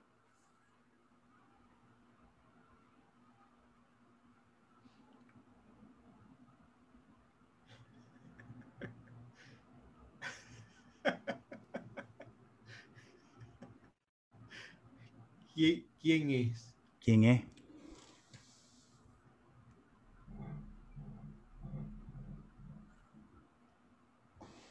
Y es bueno, me gusta que se quede así de silencioso para que la gente que esté escuchando esté viendo como que así mismo se, es posible que se vayan a sentir. ¿Quién es esa persona? Me dicen si se rinden. A la madre. Exacto. Exacto. Y eres una de las primeras personas que logra contestarlo sin, sin, rendirse. Pero eso es para que tú veas que te tomó tanto tiempo y no fue instantáneo. Como que ese niño tiene una madre y la madre puede ser cirujana. Porque estamos condicionados a creer que el hombre es el cirujano, el hombre es el doctor. Me encanta ese ejemplo. Y eso está, eso está simplemente en la iglesia. La, eh, eh, la católica, que es la más grande, es el padre pero no es la madre, es la monja. ¿Por qué es la monja y no es la madre? Porque el significado que le tenemos a madre es wow. El significado que tenemos a monja es una cabrona que te da dos o tres latigazos y tú hablas malo. ¿Me entiendes?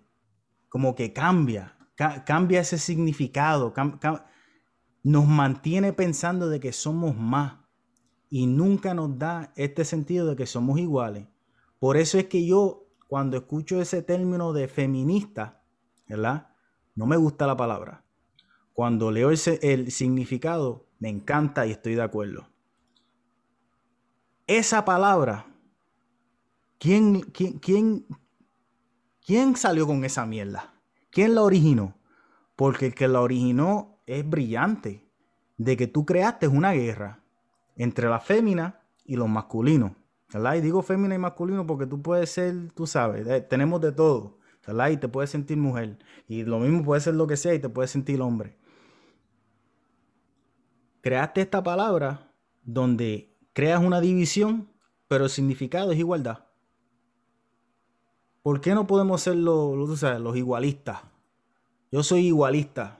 Yo soy a que todo el mundo debe empezar desde, tú sabes, el mismo punto, no importa que tú seas. Y como quiera vas a empezar de un punto diferente porque los padres tuyos no son como los padres míos, nos criamos en áreas diferentes, las necesidades para pim para pam. Pero por género como tal, por como tú te veas, no va a haber una diferencia. Somos igualistas. Ya con tú decir feminista, el tú traer esa palabra dentro de una iglesia o dentro de una persona que se crió dentro de una iglesia, es un problema. ¿Entiendes? Como que crea esa fricción en la mente. Ya estás poniéndole un pare al pensamiento. En vez de utilizar otras palabras donde la gente pueda seguir la corriente.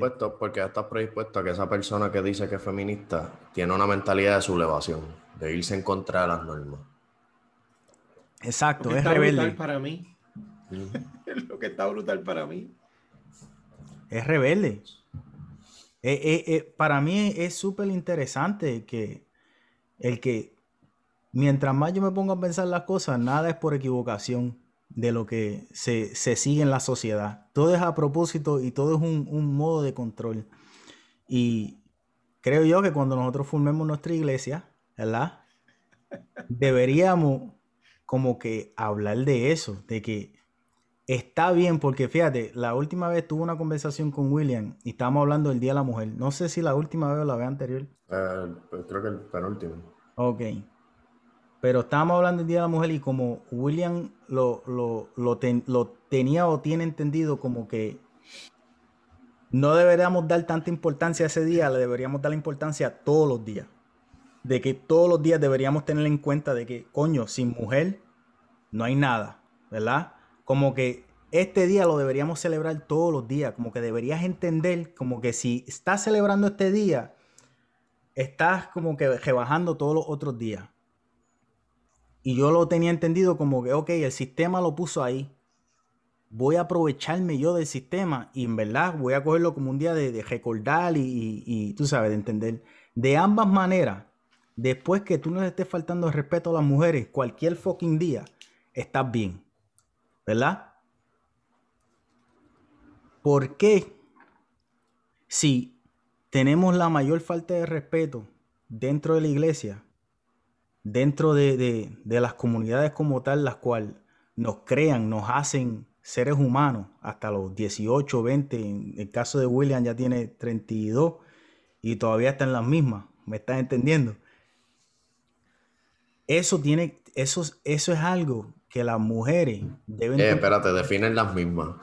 Las mismas creyendo, creyendo. Ah, estás creyendo, creyendo. Estás creyendo lo que te dicen, estás creyendo lo que te dicen. Ya, yo no como pan. Eh, yo lo veo, ¿verdad? Como que nunca está... Todo lo que se dice por alguna razón. Dentro, de la, dentro del social media, las redes sociales, dentro de las noticias, Nadie quiere ver la verdad. Y ese es el problema de la fe, ese es el problema del Nuevo Testamento, ese es el problema de Jesucristo, de que se, no, nos dio el opening, nos dio el opening de seres humanos, ¿verdad? De que si el primer libro se hizo, se hizo esto, pues esto no está funcionando, vamos a cambiarlo a que nos sirvan a nosotros, a los que estamos en poder. Y todos los demás, todo el resto de la sociedad, ok, cedemos, te hacemos caso a ti.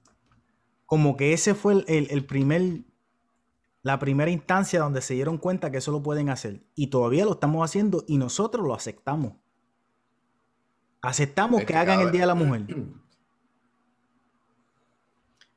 ¿Me entiendes? ¿Qué es lo que pasa, Junior? Me acabo de contestarte, Junior. Es, exacto. Pero, ¿por qué la mayoría de las personas no lo están viendo? O sea, están tan ocupados que no lo pueden ver. ¿Por qué no lo queremos ver? ¿Por qué queremos tener fe en vez de tomar acción? ¿Por qué? E, e, ese es el. Estamos muy complacientes. Y hoy, antes de que se cayera, estaba diciendo que Liu llegó a donde todo el mundo quiere llegar, ¿verdad? A que, coño, uno sentirse viendo lo que hace todos los días. Yo he dicho aquí muchas veces de que yo pienso que yo jamás puedo llegar a eso. Yo, yo tengo una manera de pensar de que no puedo ser optimista conmigo mismo. Y tengo, fíjate, les confieso, les confieso aquí, en exclusiva. De que yo tengo el pensamiento de la única manera que yo puedo hacer esto, de la única manera que yo puedo hablar de la manera que yo hablo con la gente, de la única manera que yo puedo seguir viviendo el estilo de vida que yo vivo, es que yo en mi cabeza tengo que sentirme mejor que los demás, pero no tratarlos así. ¿Me entiendes? De que yo tengo que sentirme de que yo puedo aprender más que tú, no que sé más que tú, pero de que yo puedo aprender más que tú, de que yo puedo lograr hacer más que tú. Esa es la manera que yo me empujo. Eso no significa que así yo te voy a tratar, como que tú eres menos que yo. ¿Me estás entendiendo? Y eso va es bien contradictorio a todos los demás que yo creo para poder ser iguales, ¿verdad? Pero yo lo veo como una manera de motivación, de la misma manera que tú ves la religión. como la foto de Arnold en el espejo cuando vas para el gym. Exacto, exacto, exacto, Te motiva. Te motiva. me, me, sí, me medio voló la mente que tuviste que tardar esos segundos de analizarlo. Pues porque me puse a ver a Arnold Schwarzenegger y no me, no me, emociona, tú me entiendes, no me da ganas. tengo que ver a John Wick, cabrón. Te he dicho que es John Wick. Es John Wick. Ese es el que yo tengo que ver. Ese es el que yo tengo que ver. Pero fíjate, mi hermano, es interesante de que en alguna manera todos, todos tenemos este sentido primitivo de que, de que no nos podemos alejar y ese es el mío. ¿verdad? Ese es el mío, ese, esa es la cosa que yo no puedo cambiar. Pero con todo y eso, tú no me ves a mí haciéndole mal a nadie. Y pienso yo que Eliud dio el ejemplo, o William, no, me acuerdo si lo diste tú, de, no, fue Eliud, de darle la comida, que tú sabes que necesitan comida y tú le dices, ten fe, ¿verdad? La iglesia más poderosa tiene todo el dinero en el mundo de que pueden arreglar el problema de, que mañana puede comer todo el mundo. Literalmente, de que todo el mundo, no, no me refiero a que todos los católicos o a que todos los evangélicos, no, todo el mundo podría comer si a ellos les da la gana. Pero ellos todos los días deciden que no. El Papa Nuevo ese, cool, chévere, metan mano, este, los gays se pueden casar, pero no te puedes casar, pero te damos una bendición si tú dices que no te vas a casar o que estás viviendo bien. Chévere, pero ¿y los nenes que necesitan comida? No te preocupes por eso. Este, ¿qué tú necesitas? Ok, tú crees que la religión allá, estamos contigo. Bendiciones para ti también, no te preocupes, te aceptamos como tú eres. No tienes que venir con nosotros, te aceptamos. Pero mantenemos la riqueza y el poder. Exacto, exacto. ¿Por qué no hacemos la acción? Mantenemos la fe con falta de acción, ¿me entiendes? Y me imagino... Porque la falta de acción perpetúa la fe y ellos viven de la fe. Eso. Eso viene del creyente. Eso debe venir de la persona que está escuchando. ¿Me estás entendiendo? Ese es el punto. De que si tú me estás escuchando y tú me, estás contestando a mí, ¿verdad? Como que cabrón, tú no entiendes esto. Tú eres el que no entiende, que sigues creyendo, sigues yendo, sigues dando el diezmo. Ah, ese es el punto. yo te voy a decir algo paradójico, ¿verdad? Algo que está brutal.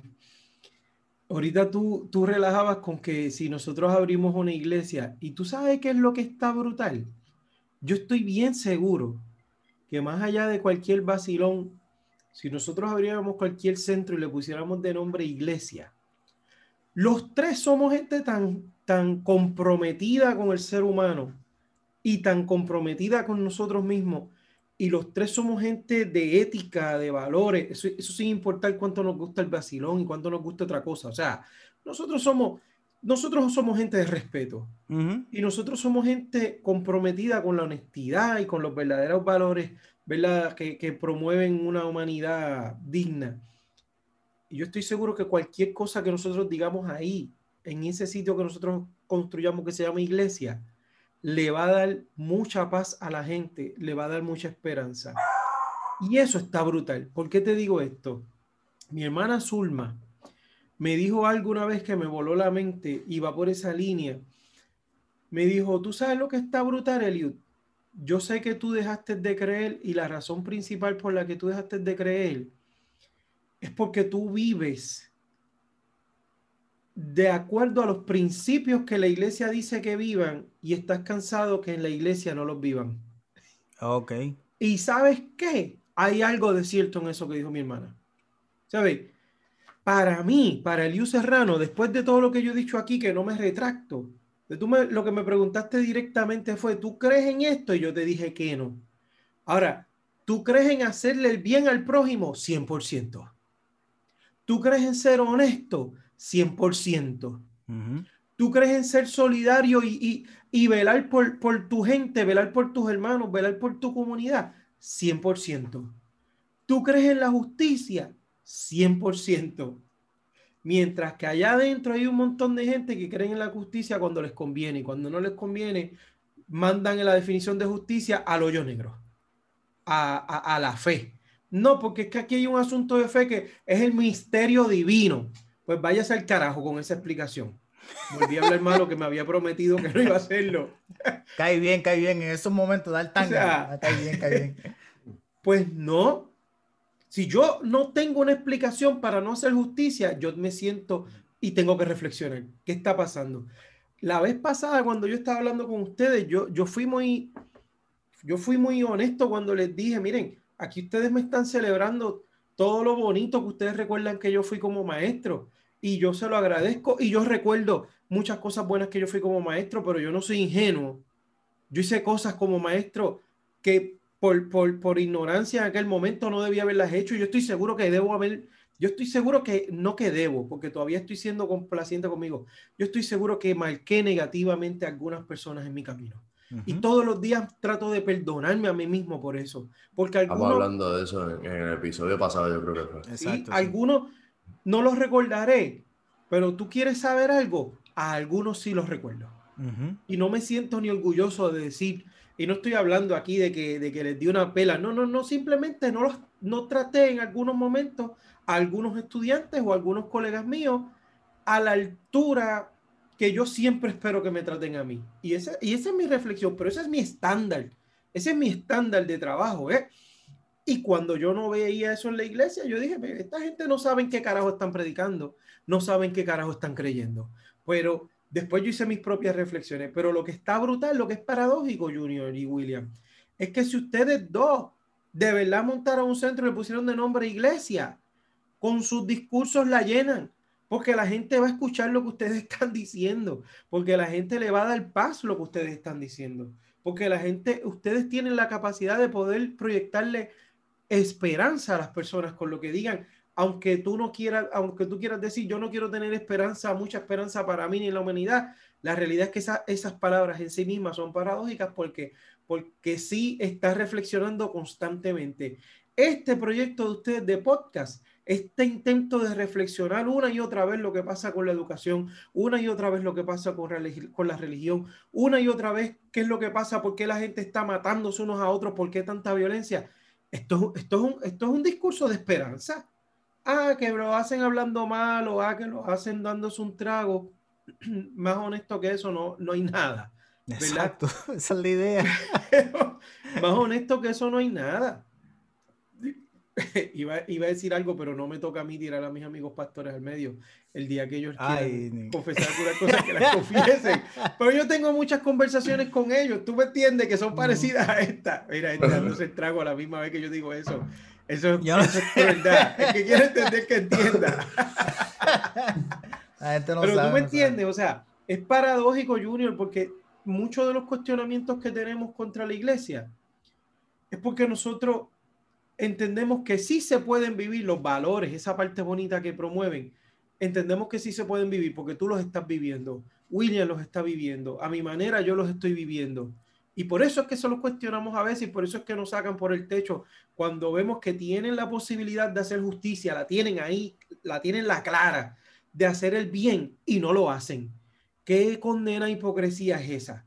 Tú sabes. Entonces se juntan algo que yo no entiendo aquí en Puerto Rico, algo que pasa que a veces eh, no tengo tiempo ni para escribir en el Facebook y el Facebook también es, a veces envenena. Tóxico. Pero a veces yo veo se junta aquí la Wanda Rolón con el, con el padre este, un padre, se me olvidó el nombre de ese como padre. Doniel, como Doniel. Y se junta Jorge Rashki. Jorge Rashki.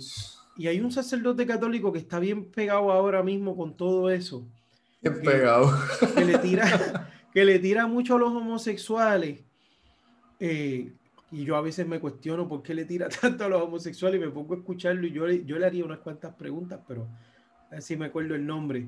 Yo le haría algunas cuantas preguntas, pero yo digo, ven acá, Wanda Rolón no ve el pecado de la Iglesia Católica que no le permiten a la mujer ser sacerdotisa, porque ella es sacerdotisa en la iglesia que ella dirige. Solamente se ponen de acuerdo para criticar dos pecados, los pecados sexuales y la homosexualidad, como si fuese un pecado aparte para ellos, ¿verdad? Porque este, todo es sexual. Para ellos lo único que hay es lo sexual. Mm, si usted está robando, si usted es banquero y usted está timando a la gente promoviendo un producto como el del reverse mortgage, ¿verdad? Pues no, porque esto es trabajo y, y de ese dinerito usted va a diezmar. Y bueno, hay que entender que hay que ser flexible. Y si usted es político y usted está firmando leyes que van en contra de los derechos de los trabajadores. Bueno, pero es que las leyes son las leyes y hay que seguir las leyes y hay que ser un país de, de orden, ¿verdad? Y tenemos que ser civilizados. Ah, pero no puedes ser gay, no puedes acostarte con quien te dé la gana sin estar casado. O sea, el único pecado para esta gente es el pecado sexual. Pero Wanda Rolón no le importa juntarse con el sacerdote, que no cree que las sacerdotisas pueden ser sacerdotisas, pero él cree en Wanda Rolón. Es un reguero tan. Lo que me lleva, lo que me lleva al punto que dije ahorita al principio, que todo depende de, de quién comete el error. Eso es todo. Tú lo dijiste pues, al principio. ¿quién, no, no, no, no oraron 15 encima de Ricky al otro día que salió el chat. sí. No, él, está perdido, él está perdido, él tiene muchas cosas en la mente, muchas cosas en la mente le esperaba en las próximas semanas después de eso. Fíjate, fíjate, traíste eso de Ricky, ¿verdad? Y Ricky fue a una iglesia después para que la, iglesia lo perdonaran, así el pueblo lo puede perdonar. Nada de lo que dijo Ricky, nada de lo que dijo Ricky es algo que uno de nosotros no haya dicho en algún momento es algo que el hijo de la vieja que está criticando a Ricky no dijo. Que la misma vieja no dijo cuando estaba en la high. Nada de lo que él dijo ahí, nada. Pero lo vemos a él como que tiene que ser diferente a nosotros.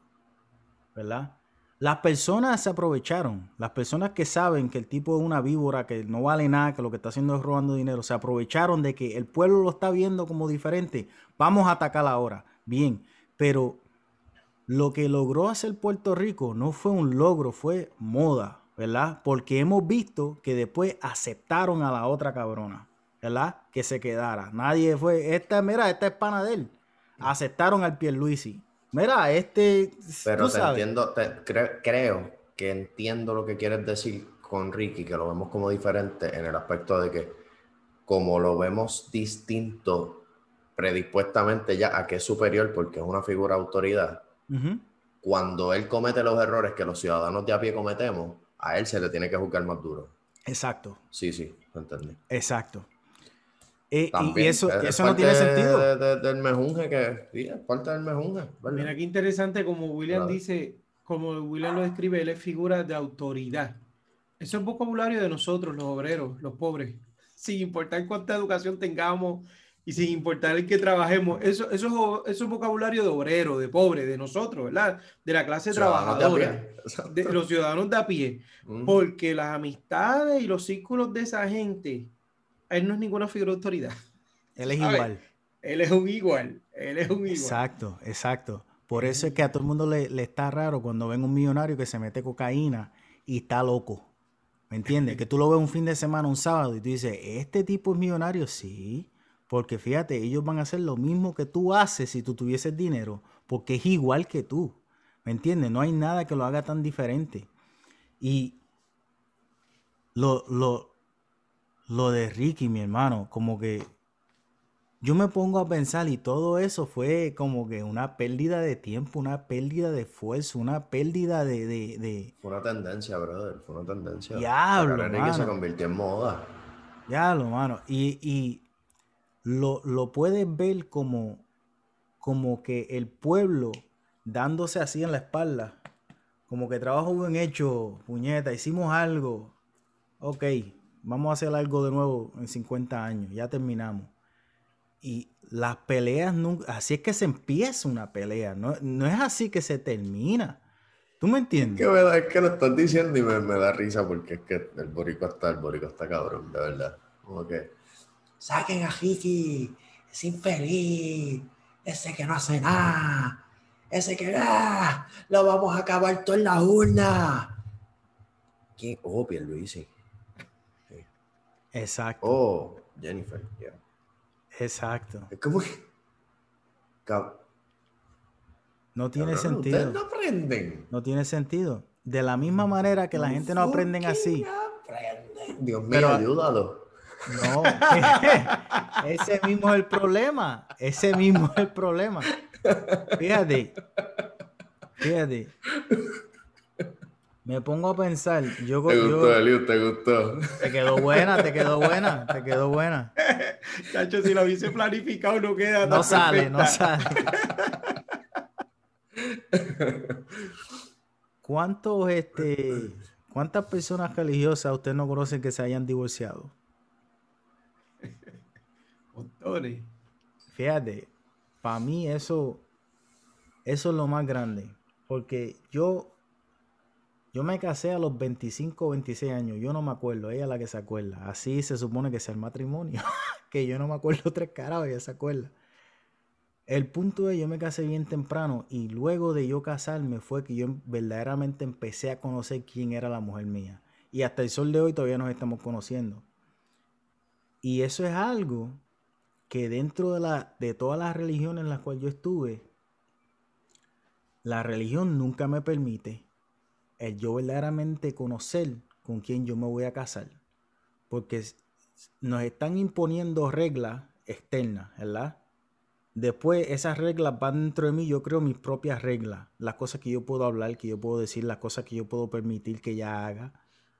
Nunca estoy dejando a esa persona hacer.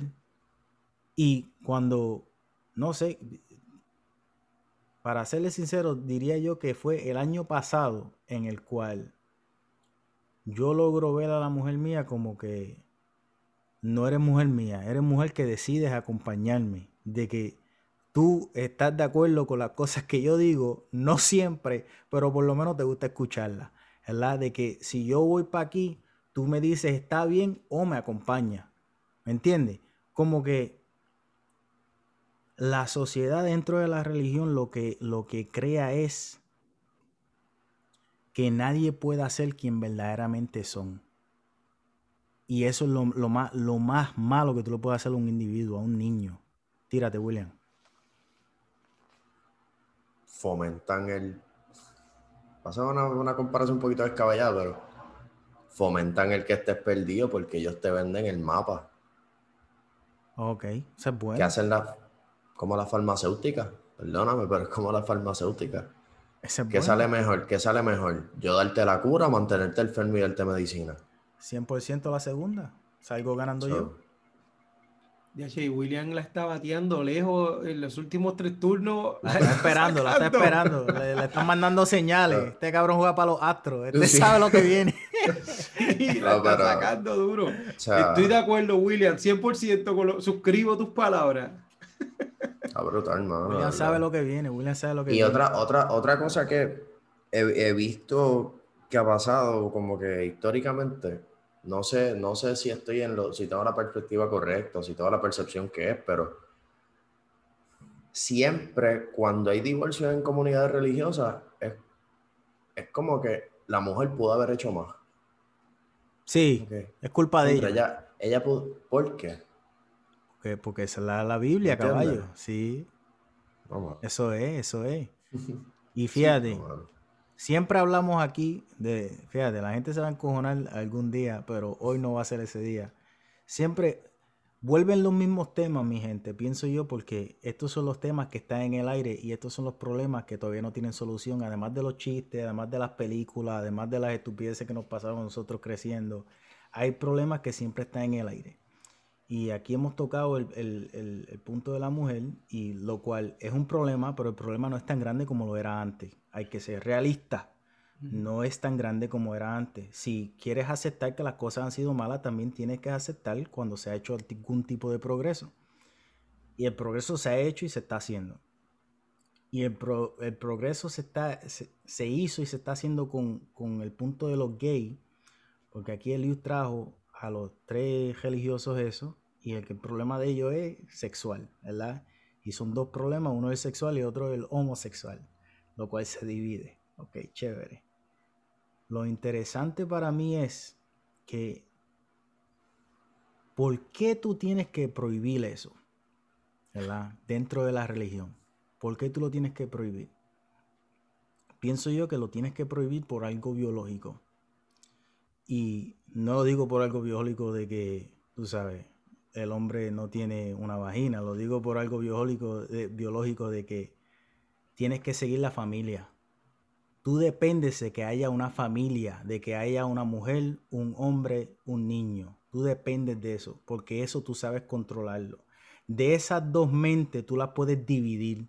¿Me entiendes? Cuando tú tienes dos diferentes sexos y tú logras dividirlo por lo que tú lo estás diciendo semanalmente, es diferente el cuento cuando tienes los dos mismos sexos y los, ambos están pensando igual. Se te hace difícil como que meterte ahí, imponerte por el medio, ¿verdad?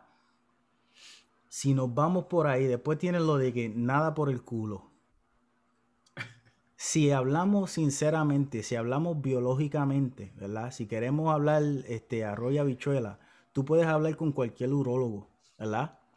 La próstata tuya tiene más nervios, más, más puntos nerviosos que la punta de la cabeza del huevo tuyo. Por eso, ¿verdad? Es que se entiende, aunque tú no seas homosexual, de que quizás pueda haber algún tipo de entretenimiento positivo por allá. ¿verdad? Ok, chévere, no es para ti, no tiene que ser para ti. Eso no es el punto. El punto es que los nervios biológicamente no están haciendo algo como que, oh my God, eso es lo único que te va a causar el dolor. No, caballero, no seas tan ignorante, tenemos que evolucionar ese pensamiento. Y además de, ¿por qué carajo te importa? ¿Por qué eso lo hace mejor persona? Lo que te hace mejor persona no es lo que tú creas, es lo que tú haces, lo que tú eres. Tú puedes creer en Dios, eso no te hace tres carajos. Tú tienes que hacer las cosas que como tú entiendes, Dios las haría. Eso es lo que te hace buena persona. Lo mismo que está hablando Eliu que le dijo a su hermana. Y eso es lo que no se está fomentando en la sociedad. Se fomenta la creencia, se fomenta la fe, se fomenta los cuentos de hada, esto que son... No se fomentan las buenas acciones. No, no, no. Por lo contrario, se le pagan a las personas que están haciendo las cosas mal, los políticos, se les vuelven a nominar, se vuelven a, a votar por ellos. Y tú vuelves con un pendejo, chijí, chijá, pendejo va. No seas mamado. El punto es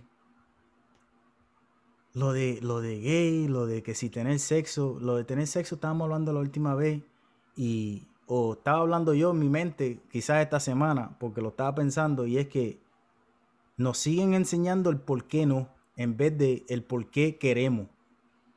¿Por qué tú quieres? ¿Por, ¿Por, qué es que a los 13, 14, 15, 16 lo único que tú puedes pensar es en eso? Explícame eso, puñeta. Y no me digas que está mal hacerme una puñeta. ¿Me estás entendiendo? No me, no, me hables con mentiras. Háblame con la verdad. Háblame con... Mira, la, última vez dije yo el cuento ese de que iba a pegársela a una muchacha. En vez de ir a pegársela, me hice una y fue y no se las pegué. Fíjate, fíjate. Fíjate.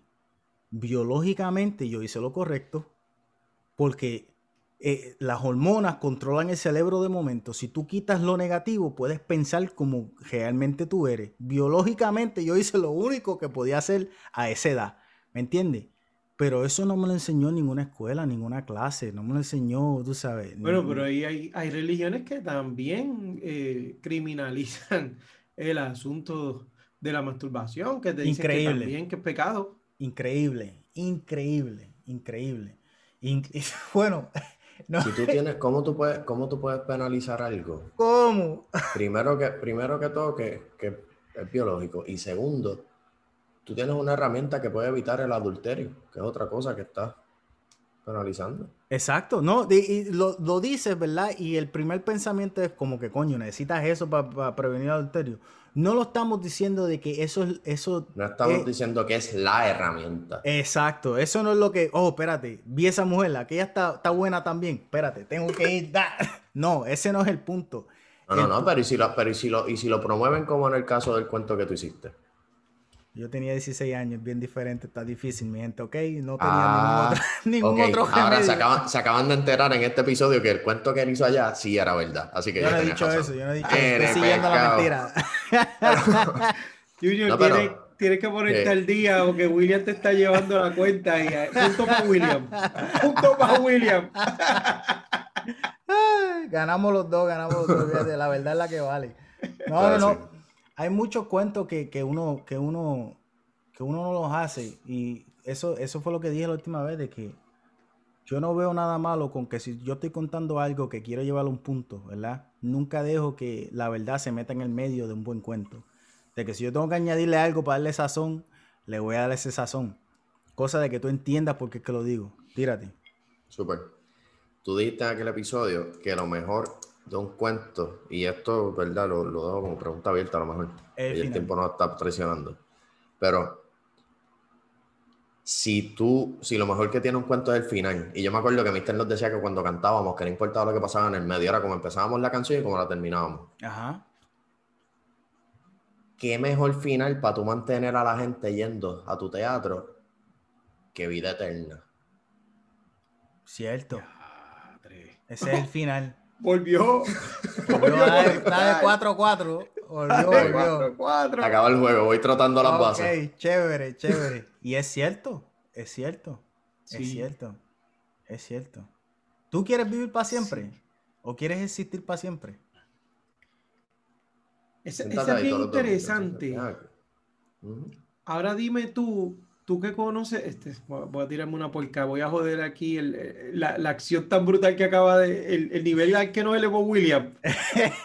va a bajarlo, va a bajarlo. Voy a bajarlo. Ponte a mirar con detenimiento toda esa gente que aseguran, que aseguran y dicen, mira, si yo voy para el cielo, si existiera el cielo de verdad, ¿tú quieres estar con esa gente allí? No, yo para allá no voy, yo para allá ni miro. Yo, ando, yo ando velando, ¿para dónde va Junior? ¿Para dónde va William? ¿Para dónde va este? ¿Para dónde va aquella? Para allá que vamos. Para allá que vamos. Para allá que vamos. Nos vemos allá, mi gente. Nos vemos allá y le deseamos bien a los que estén allá en el cielo. El, eh, fíjate, pero el problema es de que nosotros pensamos que el cielo es como la vida o pensamos que es mejor.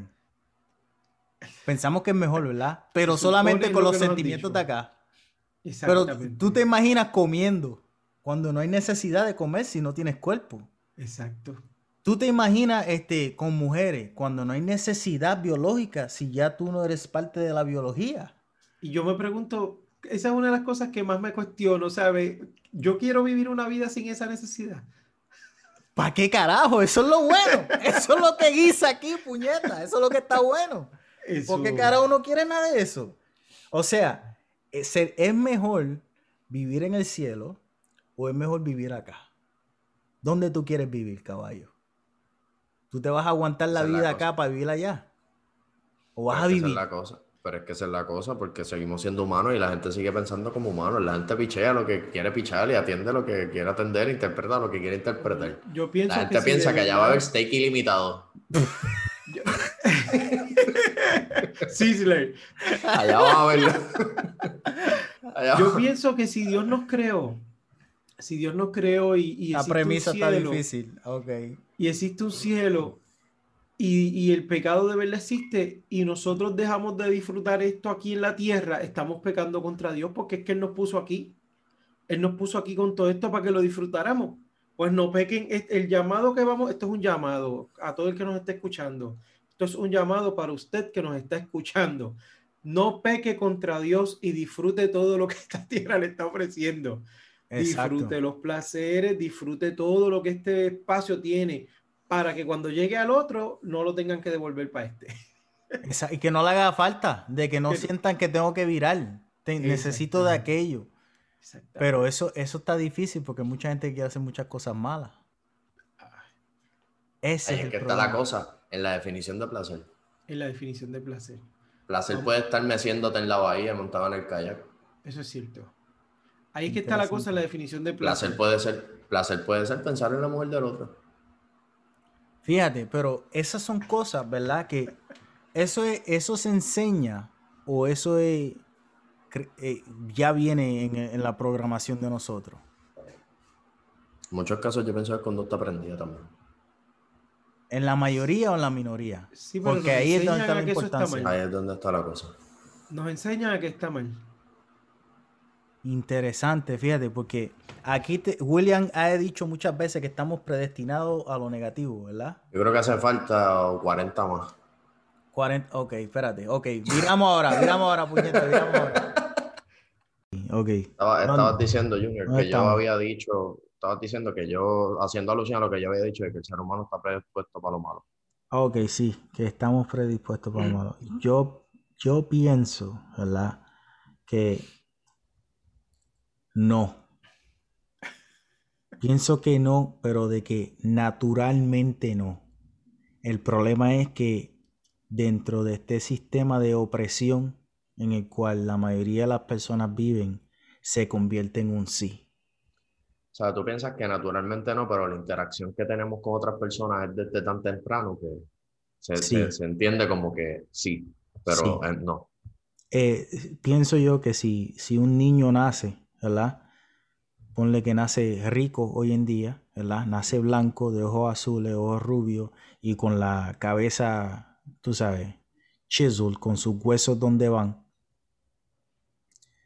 Esa persona, si no tiene ningún tipo de trauma de que todo sale bien, está predispuesto para lo bueno. Pero ya en ese mismo tiempo que nació esa persona, nace una persona amarilla, un chino, nace una persona brown, un puertorriqueño, un negro de, Estados Unidos. Y con todo lo que se va a encontrar a lo que llega a los 18, que no se encontró aquella persona que nació rico, cambia. Y tú no lo llegaste a conocer hasta que tuvo 22. O sea que no es que naturalmente sea como esa a los 22, es que eso es la sociedad dándole galletas diariamente. pero yo pienso que sí. ¿En qué sentido? Bueno, desde que, desde que, desde el saque, los espermatozoides se están matando por ver cuál llega. desde el principio estamos, estamos con la mentalidad de ponerle el pie al otro para, avanzar. Estamos batallando, necesitamos una, una guerra, necesitamos algo, algo para pelear. Aunque sea para empujarnos, aunque sea para empujarnos nosotros mismos, como tú mismo, que tú, tú piensas que te, que te tienes que sentir mejor que las personas para empujarte, aunque que no lo externalices. ¿entiendes? aunque esa no sea la conducta que tú practicas. Esa es la diferencia. Que sí, está bien. te, la, doy también. Si todo el mundo piensa como yo pienso, no hay ninguna guerra. No hay ninguna guerra. Pero como quiera necesitas pensar en la competencia. Exacto. Aunque sea internamente para empujarte. Ese es el mejor tipo de competencia porque al final del día con la única persona que estoy compitiendo es conmigo mismo porque yo solamente creo la percepción que yo tengo de ti. Totalmente de acuerdo, pero el, el punto que quiero llegar es que aunque sea contigo mismo, necesitas ese empujón de lo competitivo, de tener que ganarle A o tener que vencer A. ¿Tú la tienes? Sí. O sea que tú piensas como yo. No. Tengo el, tengo el pensamiento de la, de la competencia. De que tengo que vencer a. Tengo que ser mejor que. Pero lo piensas en todo. O sea que en tu trabajo. yo pienso, yo bueno, tengo que ser mejor que mí. Ok, whatever. Tengo que ser mejor que las adversidades. Tengo que vencer a los problemas que tengo. Exacto. Pero lo haces de manera moral. ¿A qué te refieres? De que no estás dispuesto a que si tú sabes, si tú le vacías la goma a fulanito, él no llega al trabajo y a ti te dan la promoción. No, no, no, no. Eso no es lo mismo. Como quieras, con el pensamiento tuyo, con el pensamiento mío, no hay guerra. Hay un pensamiento que tenemos por ahí. Lo que, pasa, lo que pasa es que yo pienso que sí, eh, vivimos batallando desde lo biológico, pero entonces otra cosa es la ética, que es distinto, bro. Te sigo. cosas distintas. Te sigo. Creo que eso se crea. Creo que se crea. No creo que sale de nosotros. No estoy de acuerdo, no estoy de acuerdo, pero entiendo 100% lo que estás diciendo. O sea, que tú crees que un nene nace racista. No. Se hace. ¿Tú crees que un nene nace egoísta? Ah, eso, eso es más individual. Lo del racismo te lo doy. Pero el egoísmo puede ser más individual. Pero Una ¿para dónde pueden hacer egoísta? ¿Para dónde más le estás tirando? ¿A que todos nace, aunque todos salimos así o que no nos salimos así? Más o menos. Más a que no, más a que no, pero entiendo tu punto full. Perfecto. que, no, que puede que no, pero la, la, la, interacción con alguien, aunque sea con la mamá, con quien sea, es tan temprano que se forma desde bien temprano. Déjame aportarle un poquito y perdonen, perdonen que ponga esta conversación un punto técnico. No pero nosotros que nos fuimos a hablar y no te... No, no, no, no, no, no, los estoy escuchando. Yo estoy, yo estoy encantado con lo que estoy escuchando y estoy viendo las preguntas y las respuestas y ustedes dos no, nunca dejan de impresionarme. Me gusta, porque son bien rápidos los dos también. Y eso, eso puede ser problemático para uno. Somos dos gallos, somos dos gallos, somos dos gallos. son dos gallos, exactamente. Eh, mira lo que una, cuando una de las especialidades en las que yo seguí preparándome por ahí en la vida es eh, educación para la niñez temprana. Niñez temprana es desde prenatal hasta ocho años más o menos. O sea que todo ese proceso que ustedes están discutiendo ahora mismo, de alguna manera, yo dediqué y he dedicado y dedico todavía muchas horas a, tratar de entender lo que pasa en esa etapa, ¿verdad? Entonces, ¿qué es lo que dice por lo menos los modelos científicos actualmente? ¿Qué dicen? Antes se pensaba que los niños llegaban al mundo en blanco. A esa teoría se le llamaba la teoría de la tabula rasa, que los nenes llegaban en blanco, vacío, que eran como una esponjita y que se le metía conocimiento en la cabeza y que se formaba ese carácter. esa, esa teoría se descartó y hoy día se estudia en las universidades, pero se estudia precisamente como una teoría nula. Se estudia como lo que no es, ¿verdad? Eh, y entonces el, es, eh, hoy día sabemos que los niños y las niñas llegan al mundo con algunas características ya. Por ejemplo, eso que llamamos personalidad. Hay ciertos rasgos de personalidad que, que llegan. Es decir, hay niños que tú lo ves desde que son bebés que tienen una tendencia más a la sonrisa, hay niños que desde bebé tienen una tendencia más al análisis, hay niños que tienen una tendencia más a la seriedad y hasta el coraje mismo. Y esas tendencias sí, ya se sabe que vienen, vienen ahí enredadas en el DNA. Siempre pueden cambiarse, pero sí son unas tendencias que están... Que vienen inhéritas ahí dentro, escritas en la DNA. Pero ninguna de esas tendencias está atada que sea al egoísmo o al racismo o a este tipo de cosas que son las que tú estás preguntando, ninguna de esas. Todas esas se aprenden. Todas las que tú estás diciendo se aprenden. La parte que me está interesante, Junior, de lo que tú planteaste y que, y que es un, área, esta no es mi especialidad, pero he tenido que entrar un poquito en ella para entender y trabajar con otras cosas. La antropología viene estudiando esto hace rato. Eh, y es la siguiente tú vienes con ciertas tendencias y sí hay niños que naturalmente nacen con unas habilidades físicas y eso es lo que en la antigüedad, pues nacían los niños guerreros, ¿verdad? Exacto. Y tú sabes que nacen guerreros. Hoy día sabemos que hay algo que se llama memoria celular. Eso está trabajándose, pero significa que de alguna manera yo tengo en mis células y en mi memoria y en mis capacidades aprendizajes que tuvo mi abuelo, mi bisabuelo, mi tatarabuelo, mi tatarabuela, aprendizajes que ellos tuvieron y habilidades que tuvieron que desarrollar, sí vienen por ahí, no, no que yo las sé ni que las domino, pero ya mi cuerpo, mi DNA está un poquito predispuesto para desarrollarlas también porque mis células ya tienen el conocimiento, ¿verdad? Hubo un estudio de eso que yo leí de que ponían a los niños, ¿verdad? Y los tiraban. Este, nunca habían visto un lobo, no me acuerdo específicamente qué animal era, pero le ponían un lobo y le ponían un perro y por lo, lo, lo, como, como ladraba el lobo, los nenes tenían miedo.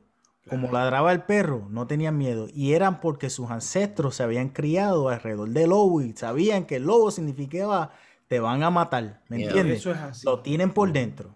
O sea que te sigo, te sigo. eso se le llama, inclusive en, en, la psicología, que es un área paralela a la mía, lo mío es la educación formalmente, ¿verdad? No, no, ni pretendo guiarme aquí psicólogo, que no lo soy, pero son dos áreas que se alimentan mutuamente. En la psicología se le llama eso el cerebro reptiliano, ¿verdad? Que es el que conserva todas esas partes que nos van a proteger, ¿verdad? Esa información para poder sobrevivir. Dicho eso, sí hay una parte en la antropología que está bien interesante que va por lo que dice Junior, ¿verdad? Eh, cuando yo hablaba hace algunos años había un concepto, ya eso ha cambiado mucho, pero yo, yo escuché un concepto cuando hablábamos de racismo y está el disparate social y, si alguien de los que nos está escuchando dice esto, por favor, eh, revísese y reflexione, eh, que dicen, no, pero espérate, que hay racismo de blancos hacia negros. No, no, no, no, no, no, no, hay racismo de blancos hacia negros. Y nosotros en algún momento hablábamos de reaccionismo, fue una palabra que incorporamos, ¿verdad? Para explicar el fenómeno. Tú tienes una persona aquí que no está haciendo nada y esa persona existe en la historia de la humanidad, los negros.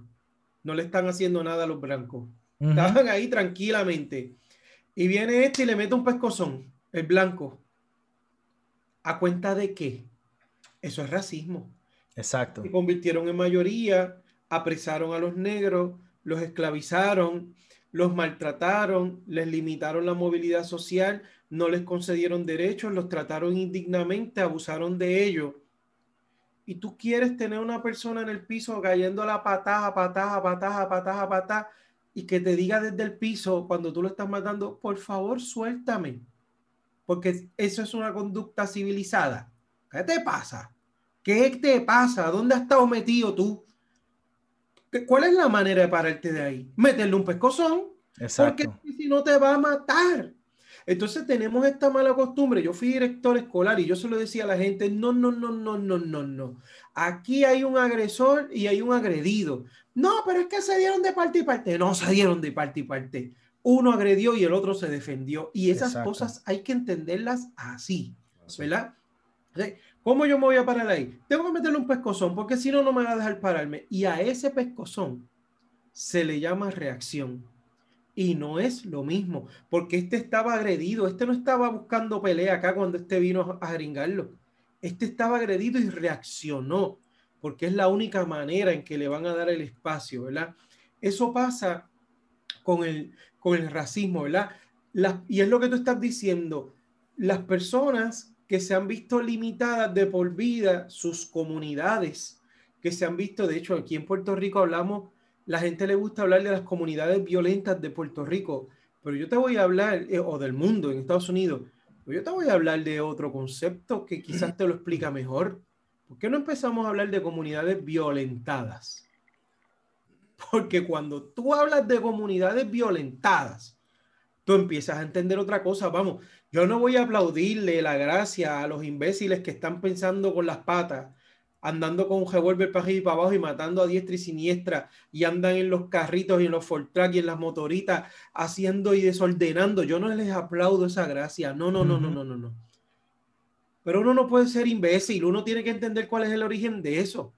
Y hasta un punto esta gente también son víctimas. Corrige lo que los está victimizando, corrige lo que los está violentando para que tú veas cómo la sociedad cambia. Pero no me los critiques simplemente diciendo que son unos salvajes, diciendo que son unos animales, diciendo que son pobres porque quieren, diciendo que es que nacieron violentos y se criaron una comunidad violenta. No, vamos a llamarlo como es. Son comunidades que han sido violentadas porque esa gente están ahí en esa comunidad por siglos y siglos, por décadas de décadas, sus padres, sus abuelos, porque la otra gente con poder no les dio acceso a trabajos dignos, no les dio acceso a otras cosas. Dale acceso para que tú veas que cambian sus conductas también. Yo no estoy, esa justificando esa amargura, de, esa amargura de la bisabuela, la abuela y el papá lo llevan en las células ya, como dijo Helio ahí. Exacto. Y se perpetúa la cuestión. Tú, tú tienes que mejorar, tú tienes que mejorar eso. Entonces lo que dice Junior en ese sentido es, mucha gente viene con cierta esperanza, con cierta fe. Mira, yo te digo, algo que yo evito mucho, lo evito con, con el alma. Hablar de eh, juzgar o señalar los muchachos del barrio del que yo vengo, donde yo me crié, a cuenta de que no, eh, se daña el que quiere porque si yo pude, cualquiera puede. Pues no. no. Pues no, eso es un argumento imbécil, es un argumento estúpido que me llena el ego a mí de repente porque recibo el aplauso. Soy el ejemplo. Ave María, qué bonito se siente. Aquí está el ejemplo. Pues no, no, no, no, no, no. Hay que, hay que tener pies en la tierra. Yo pude porque tuve demasiadas cosas a mi favor, que encima que las tuve a mi favor, yo las supe aprovechar. Que las supe aprovechar porque yo también hice acopio de mi inteligencia, de mi fuerza emocional, de mi fuerza personal, de mi fuerza física también. Y con todo eso y el apoyo de un montón de cosas y un montón de cosas que salieron bien, y fíjate que lo que te estoy describiendo es casi un milagro. Yo sería un canalla si yo dijera a cuenta de que yo salí de ahí y yo pude, que todos ellos pueden, porque yo reconozco que no todos ellos tuvieron muchas instancias que se sumaron para poder abrirme este camino a mí. Tampoco digo que es que yo tuve suerte. Yo tuve que doblar el lomo, yo tuve que fastidiarme, yo tuve que trabajar duro y trabajo todos los días duro conmigo mismo, con mi entorno y con las posibilidades. Pero no los culpo a ellos. Porque ellos viven en una comunidad violentada. Y el otro es un discurso barato, un discurso pendejo. No, si yo pude, ellos pueden. Es el fácil. Es el fácil, es, el, el, que salía con el bully. Para estar en el lado del protegido. Exacto. Entonces, cuando comencemos a hablar de comunidades violentadas, vamos a empezar a entender eso, ¿verdad?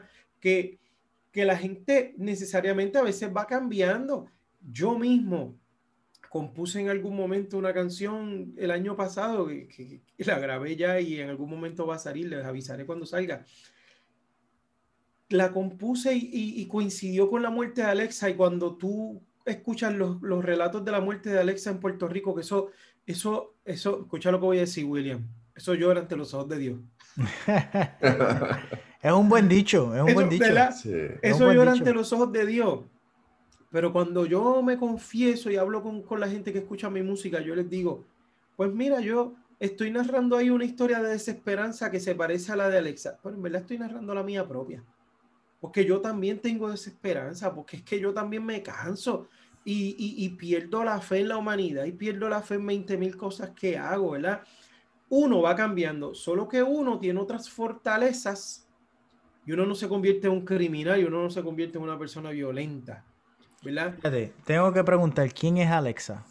Alexa es, vale la pena, Junior, que tú preguntes y te lo voy a explicar.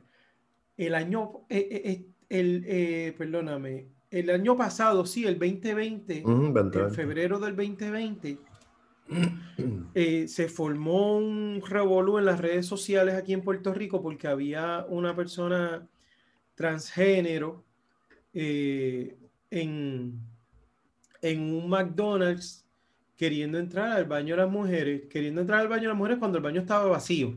Quiero, aclarar eso, o sea, no, no, era que, no era que allí había niñas, no era que allí había mujeres, es que el baño estaba vacío, ella se identifica como mujer, el baño está vacío y quiere entrar al baño de las mujeres, y algunos trogloditas empezaron a tomar fotos de ella eh, que se hacía llamar Alexa, no recuerdo cuál era el nombre bajo el que estaba registrada, pero ella se hacía llamar Alexa y a mí, para mí que ella se haga llamar Alexa es suficiente para llamarla Alexa. Exacto. Porque, ese es su nombre, ¿verdad? Entonces, em, empezaron a pasar fotos en, las redes, se volvió viral, la gente empezó a, a, expresar odio, ¿verdad? Hacia esa persona. El punto es que Alexa Junior era esta persona callada, introvertida. Te puedo decir que Alexa no le hacía daño a nadie, a nadie. Lo que quería era comer, porque emocionalmente no estaba bien y tú podrás entender por qué, porque está siendo perseguida y perseguida y señalada y señalada desde siempre. Lo que quería era comer, ir al baño, como todos nosotros todos los días, que queremos comer, ir al baño. Exacto. El punto es que se formó un reguero y esa madrugada unos individuos la persiguieron, la encontraron en un paraje solitario, la mataron y no solo la mataron, se la mataron por ser Alexa esto, es lo más imbécil de esta explicación. La mataron por ser Alexa, porque Alexa no le hizo nada a nadie. Existir. Existir. Lo más brutal es que los individuos grabaron el momento en que la están matando y cuando le están disparando. Ese video salió. Y la policía de este país, y lo voy a decir, ojalá a alguien se le ocurra llegar hasta este condenado punto de este programa y se le ocurra decir, yo escuché a Liu decir esto y me escandalicé y ojalá, y ojalá me escuche el mundo entero. Y no me importa que me escuchen las autoridades de este país, ojalá que sí. La policía de este país no ha querido resolver, no ha querido decirle a la ciudadanía quiénes son, porque yo estoy seguro, yo estoy seguro porque conozco las benditas estructuras de poder de este país, que ellos saben quién fue. Que ellos saben quién fue. ¿Nunca arrestaron a quién fue? No arrestaron a quién fue. Arrestaron a unos sospechosos y los soltaron y nadie sabe qué pasó. Oh, hay que ver hijo de quién es, hay que ver hermano de quién es, hay que ver a quién tiene agajado por, por, los testículos. Yo estoy seguro que allá saben quién fue. Como aquí todo el mundo sabe, ella arriba todo el mundo debe saber lo que pasó con el niño Lorenzo y nunca nos quieren decir la verdad. ¿Tú me entiendes? La misma porque, porque la, vamos a meter en más profunda aquí, pero la misma policía quiere estar del lado del bully y no ser la víctima. Sí, sí, sí. Como colectivo. Julián está de 6-6 el cabrón. Está de 6-6 el cabrón. Te va a acabar el juego a un limpio. Sigue tirando. Fíjate. esa es Alexa ah, quizás sabía, pero no me, no me acuerdo. No me acuerdo. Esa es Alexa y es un ícono aquí en Puerto Rico porque es uno de los. O sea, cualquier caso de abuso y de criminalidad indigna, pero el de Alexa, yo, Eliu Serrano Arroyo, yo a nivel personal la lloré y la lloro no lo hablo simbólicamente. Porque es que no cabe en mi mente, no me explico en qué, en qué mierda de país nos hemos convertido cuando estamos matando a una persona simplemente por existir. Eliu, Eliu y William, Eliu y William, William y Eliu. Lo que voy a decir ahora, ¿verdad?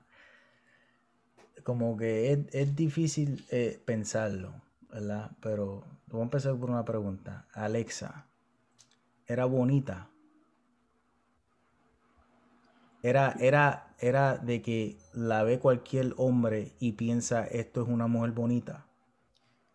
Era una mujer que sus rasgos físicos quizás podían, cuando tú la mirabas, te podías percatar que era, era una persona transgénero, quizás era evidente.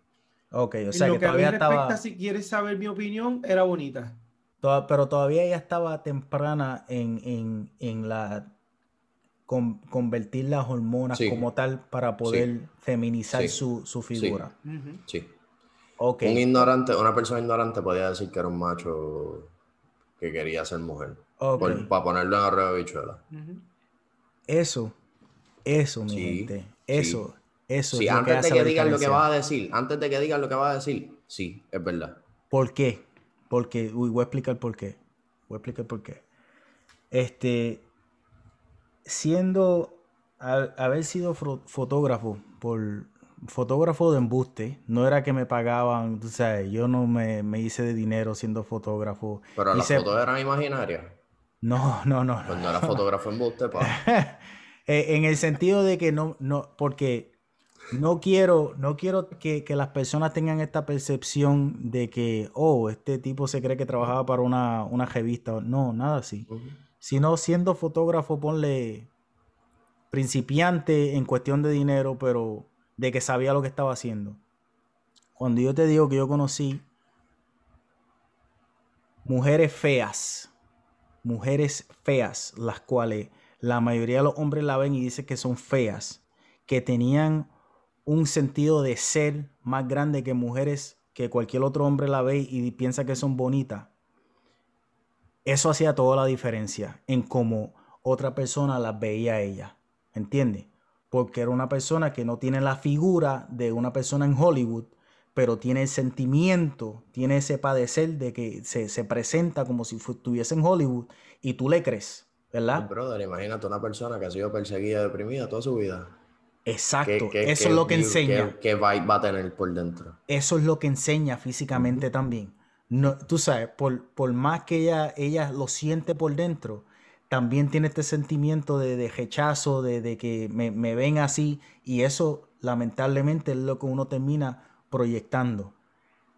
Pero cuando en Puerto Rico se haga natural el ver la mujer transgénero que no parece mujer transgénero, ahí es que va a cambiar cómo ven la mujer que todavía parece que es transgénero. ¿Me entiende? Por lo que pienso que toda esta cuestión, este hecho en Puerto Rico a la perspectiva de género es una discusión tan innecesaria y me explico. Tan innecesaria al momento, porque es más que evidente que nos falta demasiado por avanzar para poder estar implementando esta filosofía de la perspectiva de género en estructuras donde todavía hay atraso en otras áreas. Y cuando el nene, un ejemplo, en la escuela, el nene va a la casa y va, tiene otra estructura que todavía no ha cambiado en dos siglos. Ese choque aquí va a ser más malo y hay otras cosas que se deben resolver primero, como eso que tú estás diciendo, Junior. O sea, Hay que, hay que, o sea, pero es que, está tirando, está tirando, sigue tirando. es que son cosas que estamos discutiendo tres personas aquí, tres conocidos, de forma casual. O sea, ¿por qué esto no puede pasar en otras mesas en Puerto Rico? ¿Por qué esto no puede pasar en, a, este mismo nivel de individuos que se reúnan? O sea, si los de abajo se mueven, los de arriba se caen. Dice un poema que escuché una vez. ¿Por dónde tiene que empezar? por los de abajo. Pero los de abajo siguen. Pero el, problema, el problema es que. Mira, nosotros podemos hablar aquí hasta quedarnos sin respiración, hasta que, yo, hasta que se me acabe el whisky, ¿verdad? Y, ya dio un límite, ya dio un límite. Y te, te aseguro yo a ti, ¿verdad? Te aseguro yo a ti que la persona que haya llegado a este punto o la persona que empezó a escuchar no lo va a coger tan en serio hasta que lo afecte. ¿Me entiendes? Y ese es el y con eso quiero traer a que la religión, la política es lo que nos afecta a todos de alguna manera, ¿verdad? Si, si vienen mañana y dicen, pues porque tú eres negro, a ti te van a pagar menos y eso lo convierten en ley. Ahora tú vas a empezar a hacer caso que tú eres negro y lo que están cobrando los blancos, ¿verdad? O sea que esos son los poderes, Los de arriba tienen el poder de que con una fucking conversación como la que estamos teniendo tú y yo, pero son pendejos mayores con poderes ya, pueden cambiarlo, era de que así. ¿Entiendes? ¿Cómo nosotros podemos lograr afectar eso? a no votar por Pierluisi, pero ese es tu gobernador. O sea que sí empieza por nosotros, pero empieza por nosotros desde, desde que somos chiquitos, porque nosotros creamos a Pierluisi. Nosotros lo creamos, nosotros lo permitimos a creer que eres mejor que nosotros cuando estaba yendo a una escuela pública. ¿Tú te acuerdas lo que era ver a un cabrón de la high que era de una escuela pública? Que tú lo mirabas como que me cago en tu madre, cabrón. Tú sabes, tú eres de allá, yo soy de acá, yo estoy jodido. Entiendo, un día el libro bueno. Entiendo, te entiendo y en, quiero, quiero poner esto. Eh, te vas a fallar en una, cabrón, vas a fallar en obligado, una. obligado, obligado. En esta, en esta, en esta. La cosa es que. las bolas y tú, tú, la, tú dices que se tiene que empezar desde chiquitos porque nosotros creamos a Pierluisi y estás en lo cierto. Por esa parte, pienso que lo de implementar la perspectiva general en las escuelas, ok, está bien. Pero si tú tienes, como padres de esos nenes que están en la escuela, que son chiquitos, tienes a otros niños que están criando niños, no, no se vuelve tan efectiva la cosa. ¿Entiendes? So, tienes, tienes que educar a la población en general y tienes que empezar entonces, pienso que a, veces se tiene que hacer hasta de forma reverse, educar a los padres, educar a los adultos para que puedan ir inculcándose en los niños. Eso no funciona, eso no funciona, por eso tenemos la escuela. Y el argumento mío va a ser de que si tú empiezas enseñándolo ahora... Viste, te lo dije que en este iba a fallar. pero no, a lo mejor no fallaste, pero para mí este es mi pensamiento. Si tú empiezas ahora, ¿verdad? El pensamiento empieza a cambiar.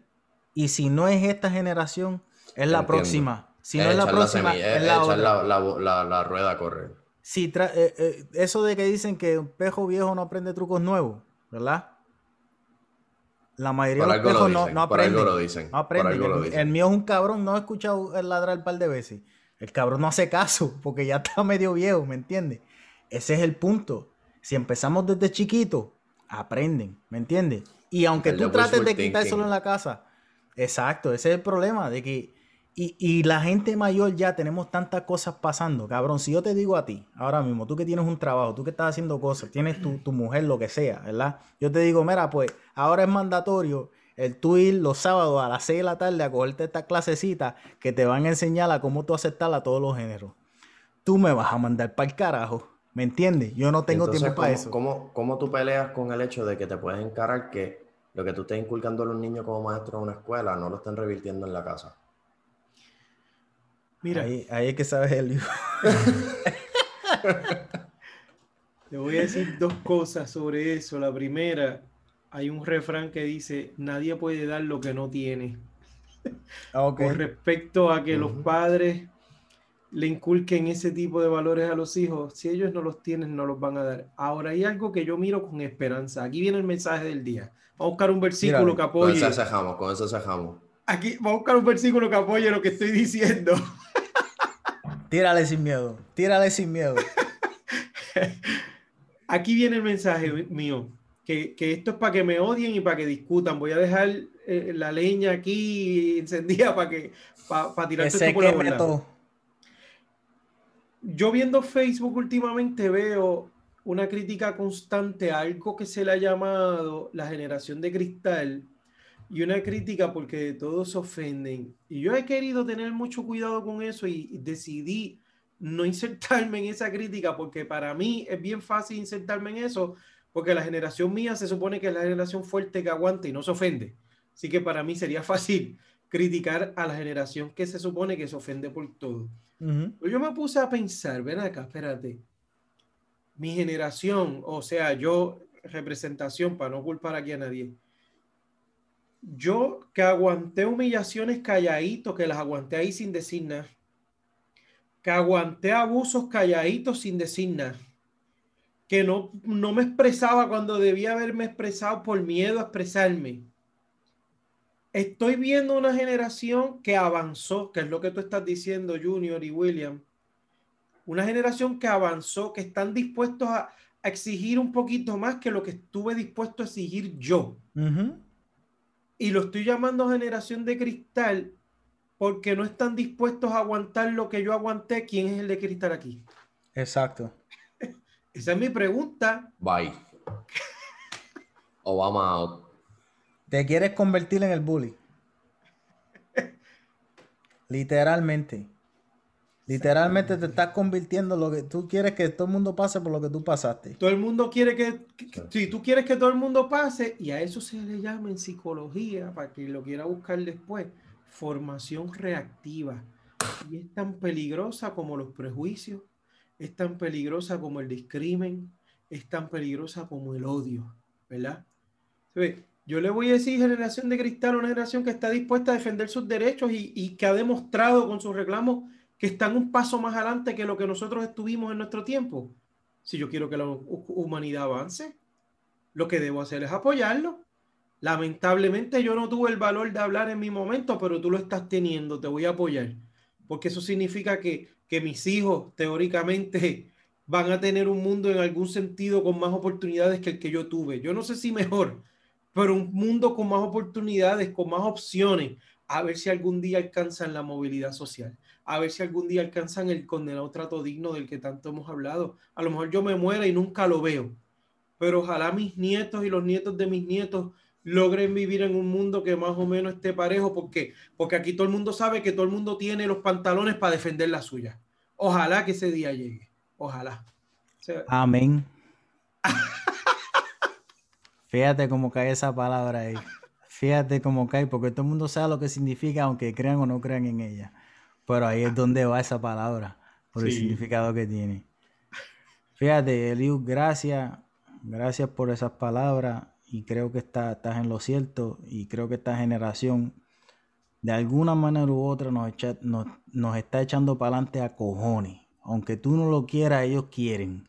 Y no sé, no sé por qué, no sé, creo que es la falta de guerra la cual nos ha dado el tiempo y el espacio para poder pensar, para poder llegar a estas conclusiones. Porque si nos ponemos a pensar, 100 años estuvimos en guerra como tal, 100 años.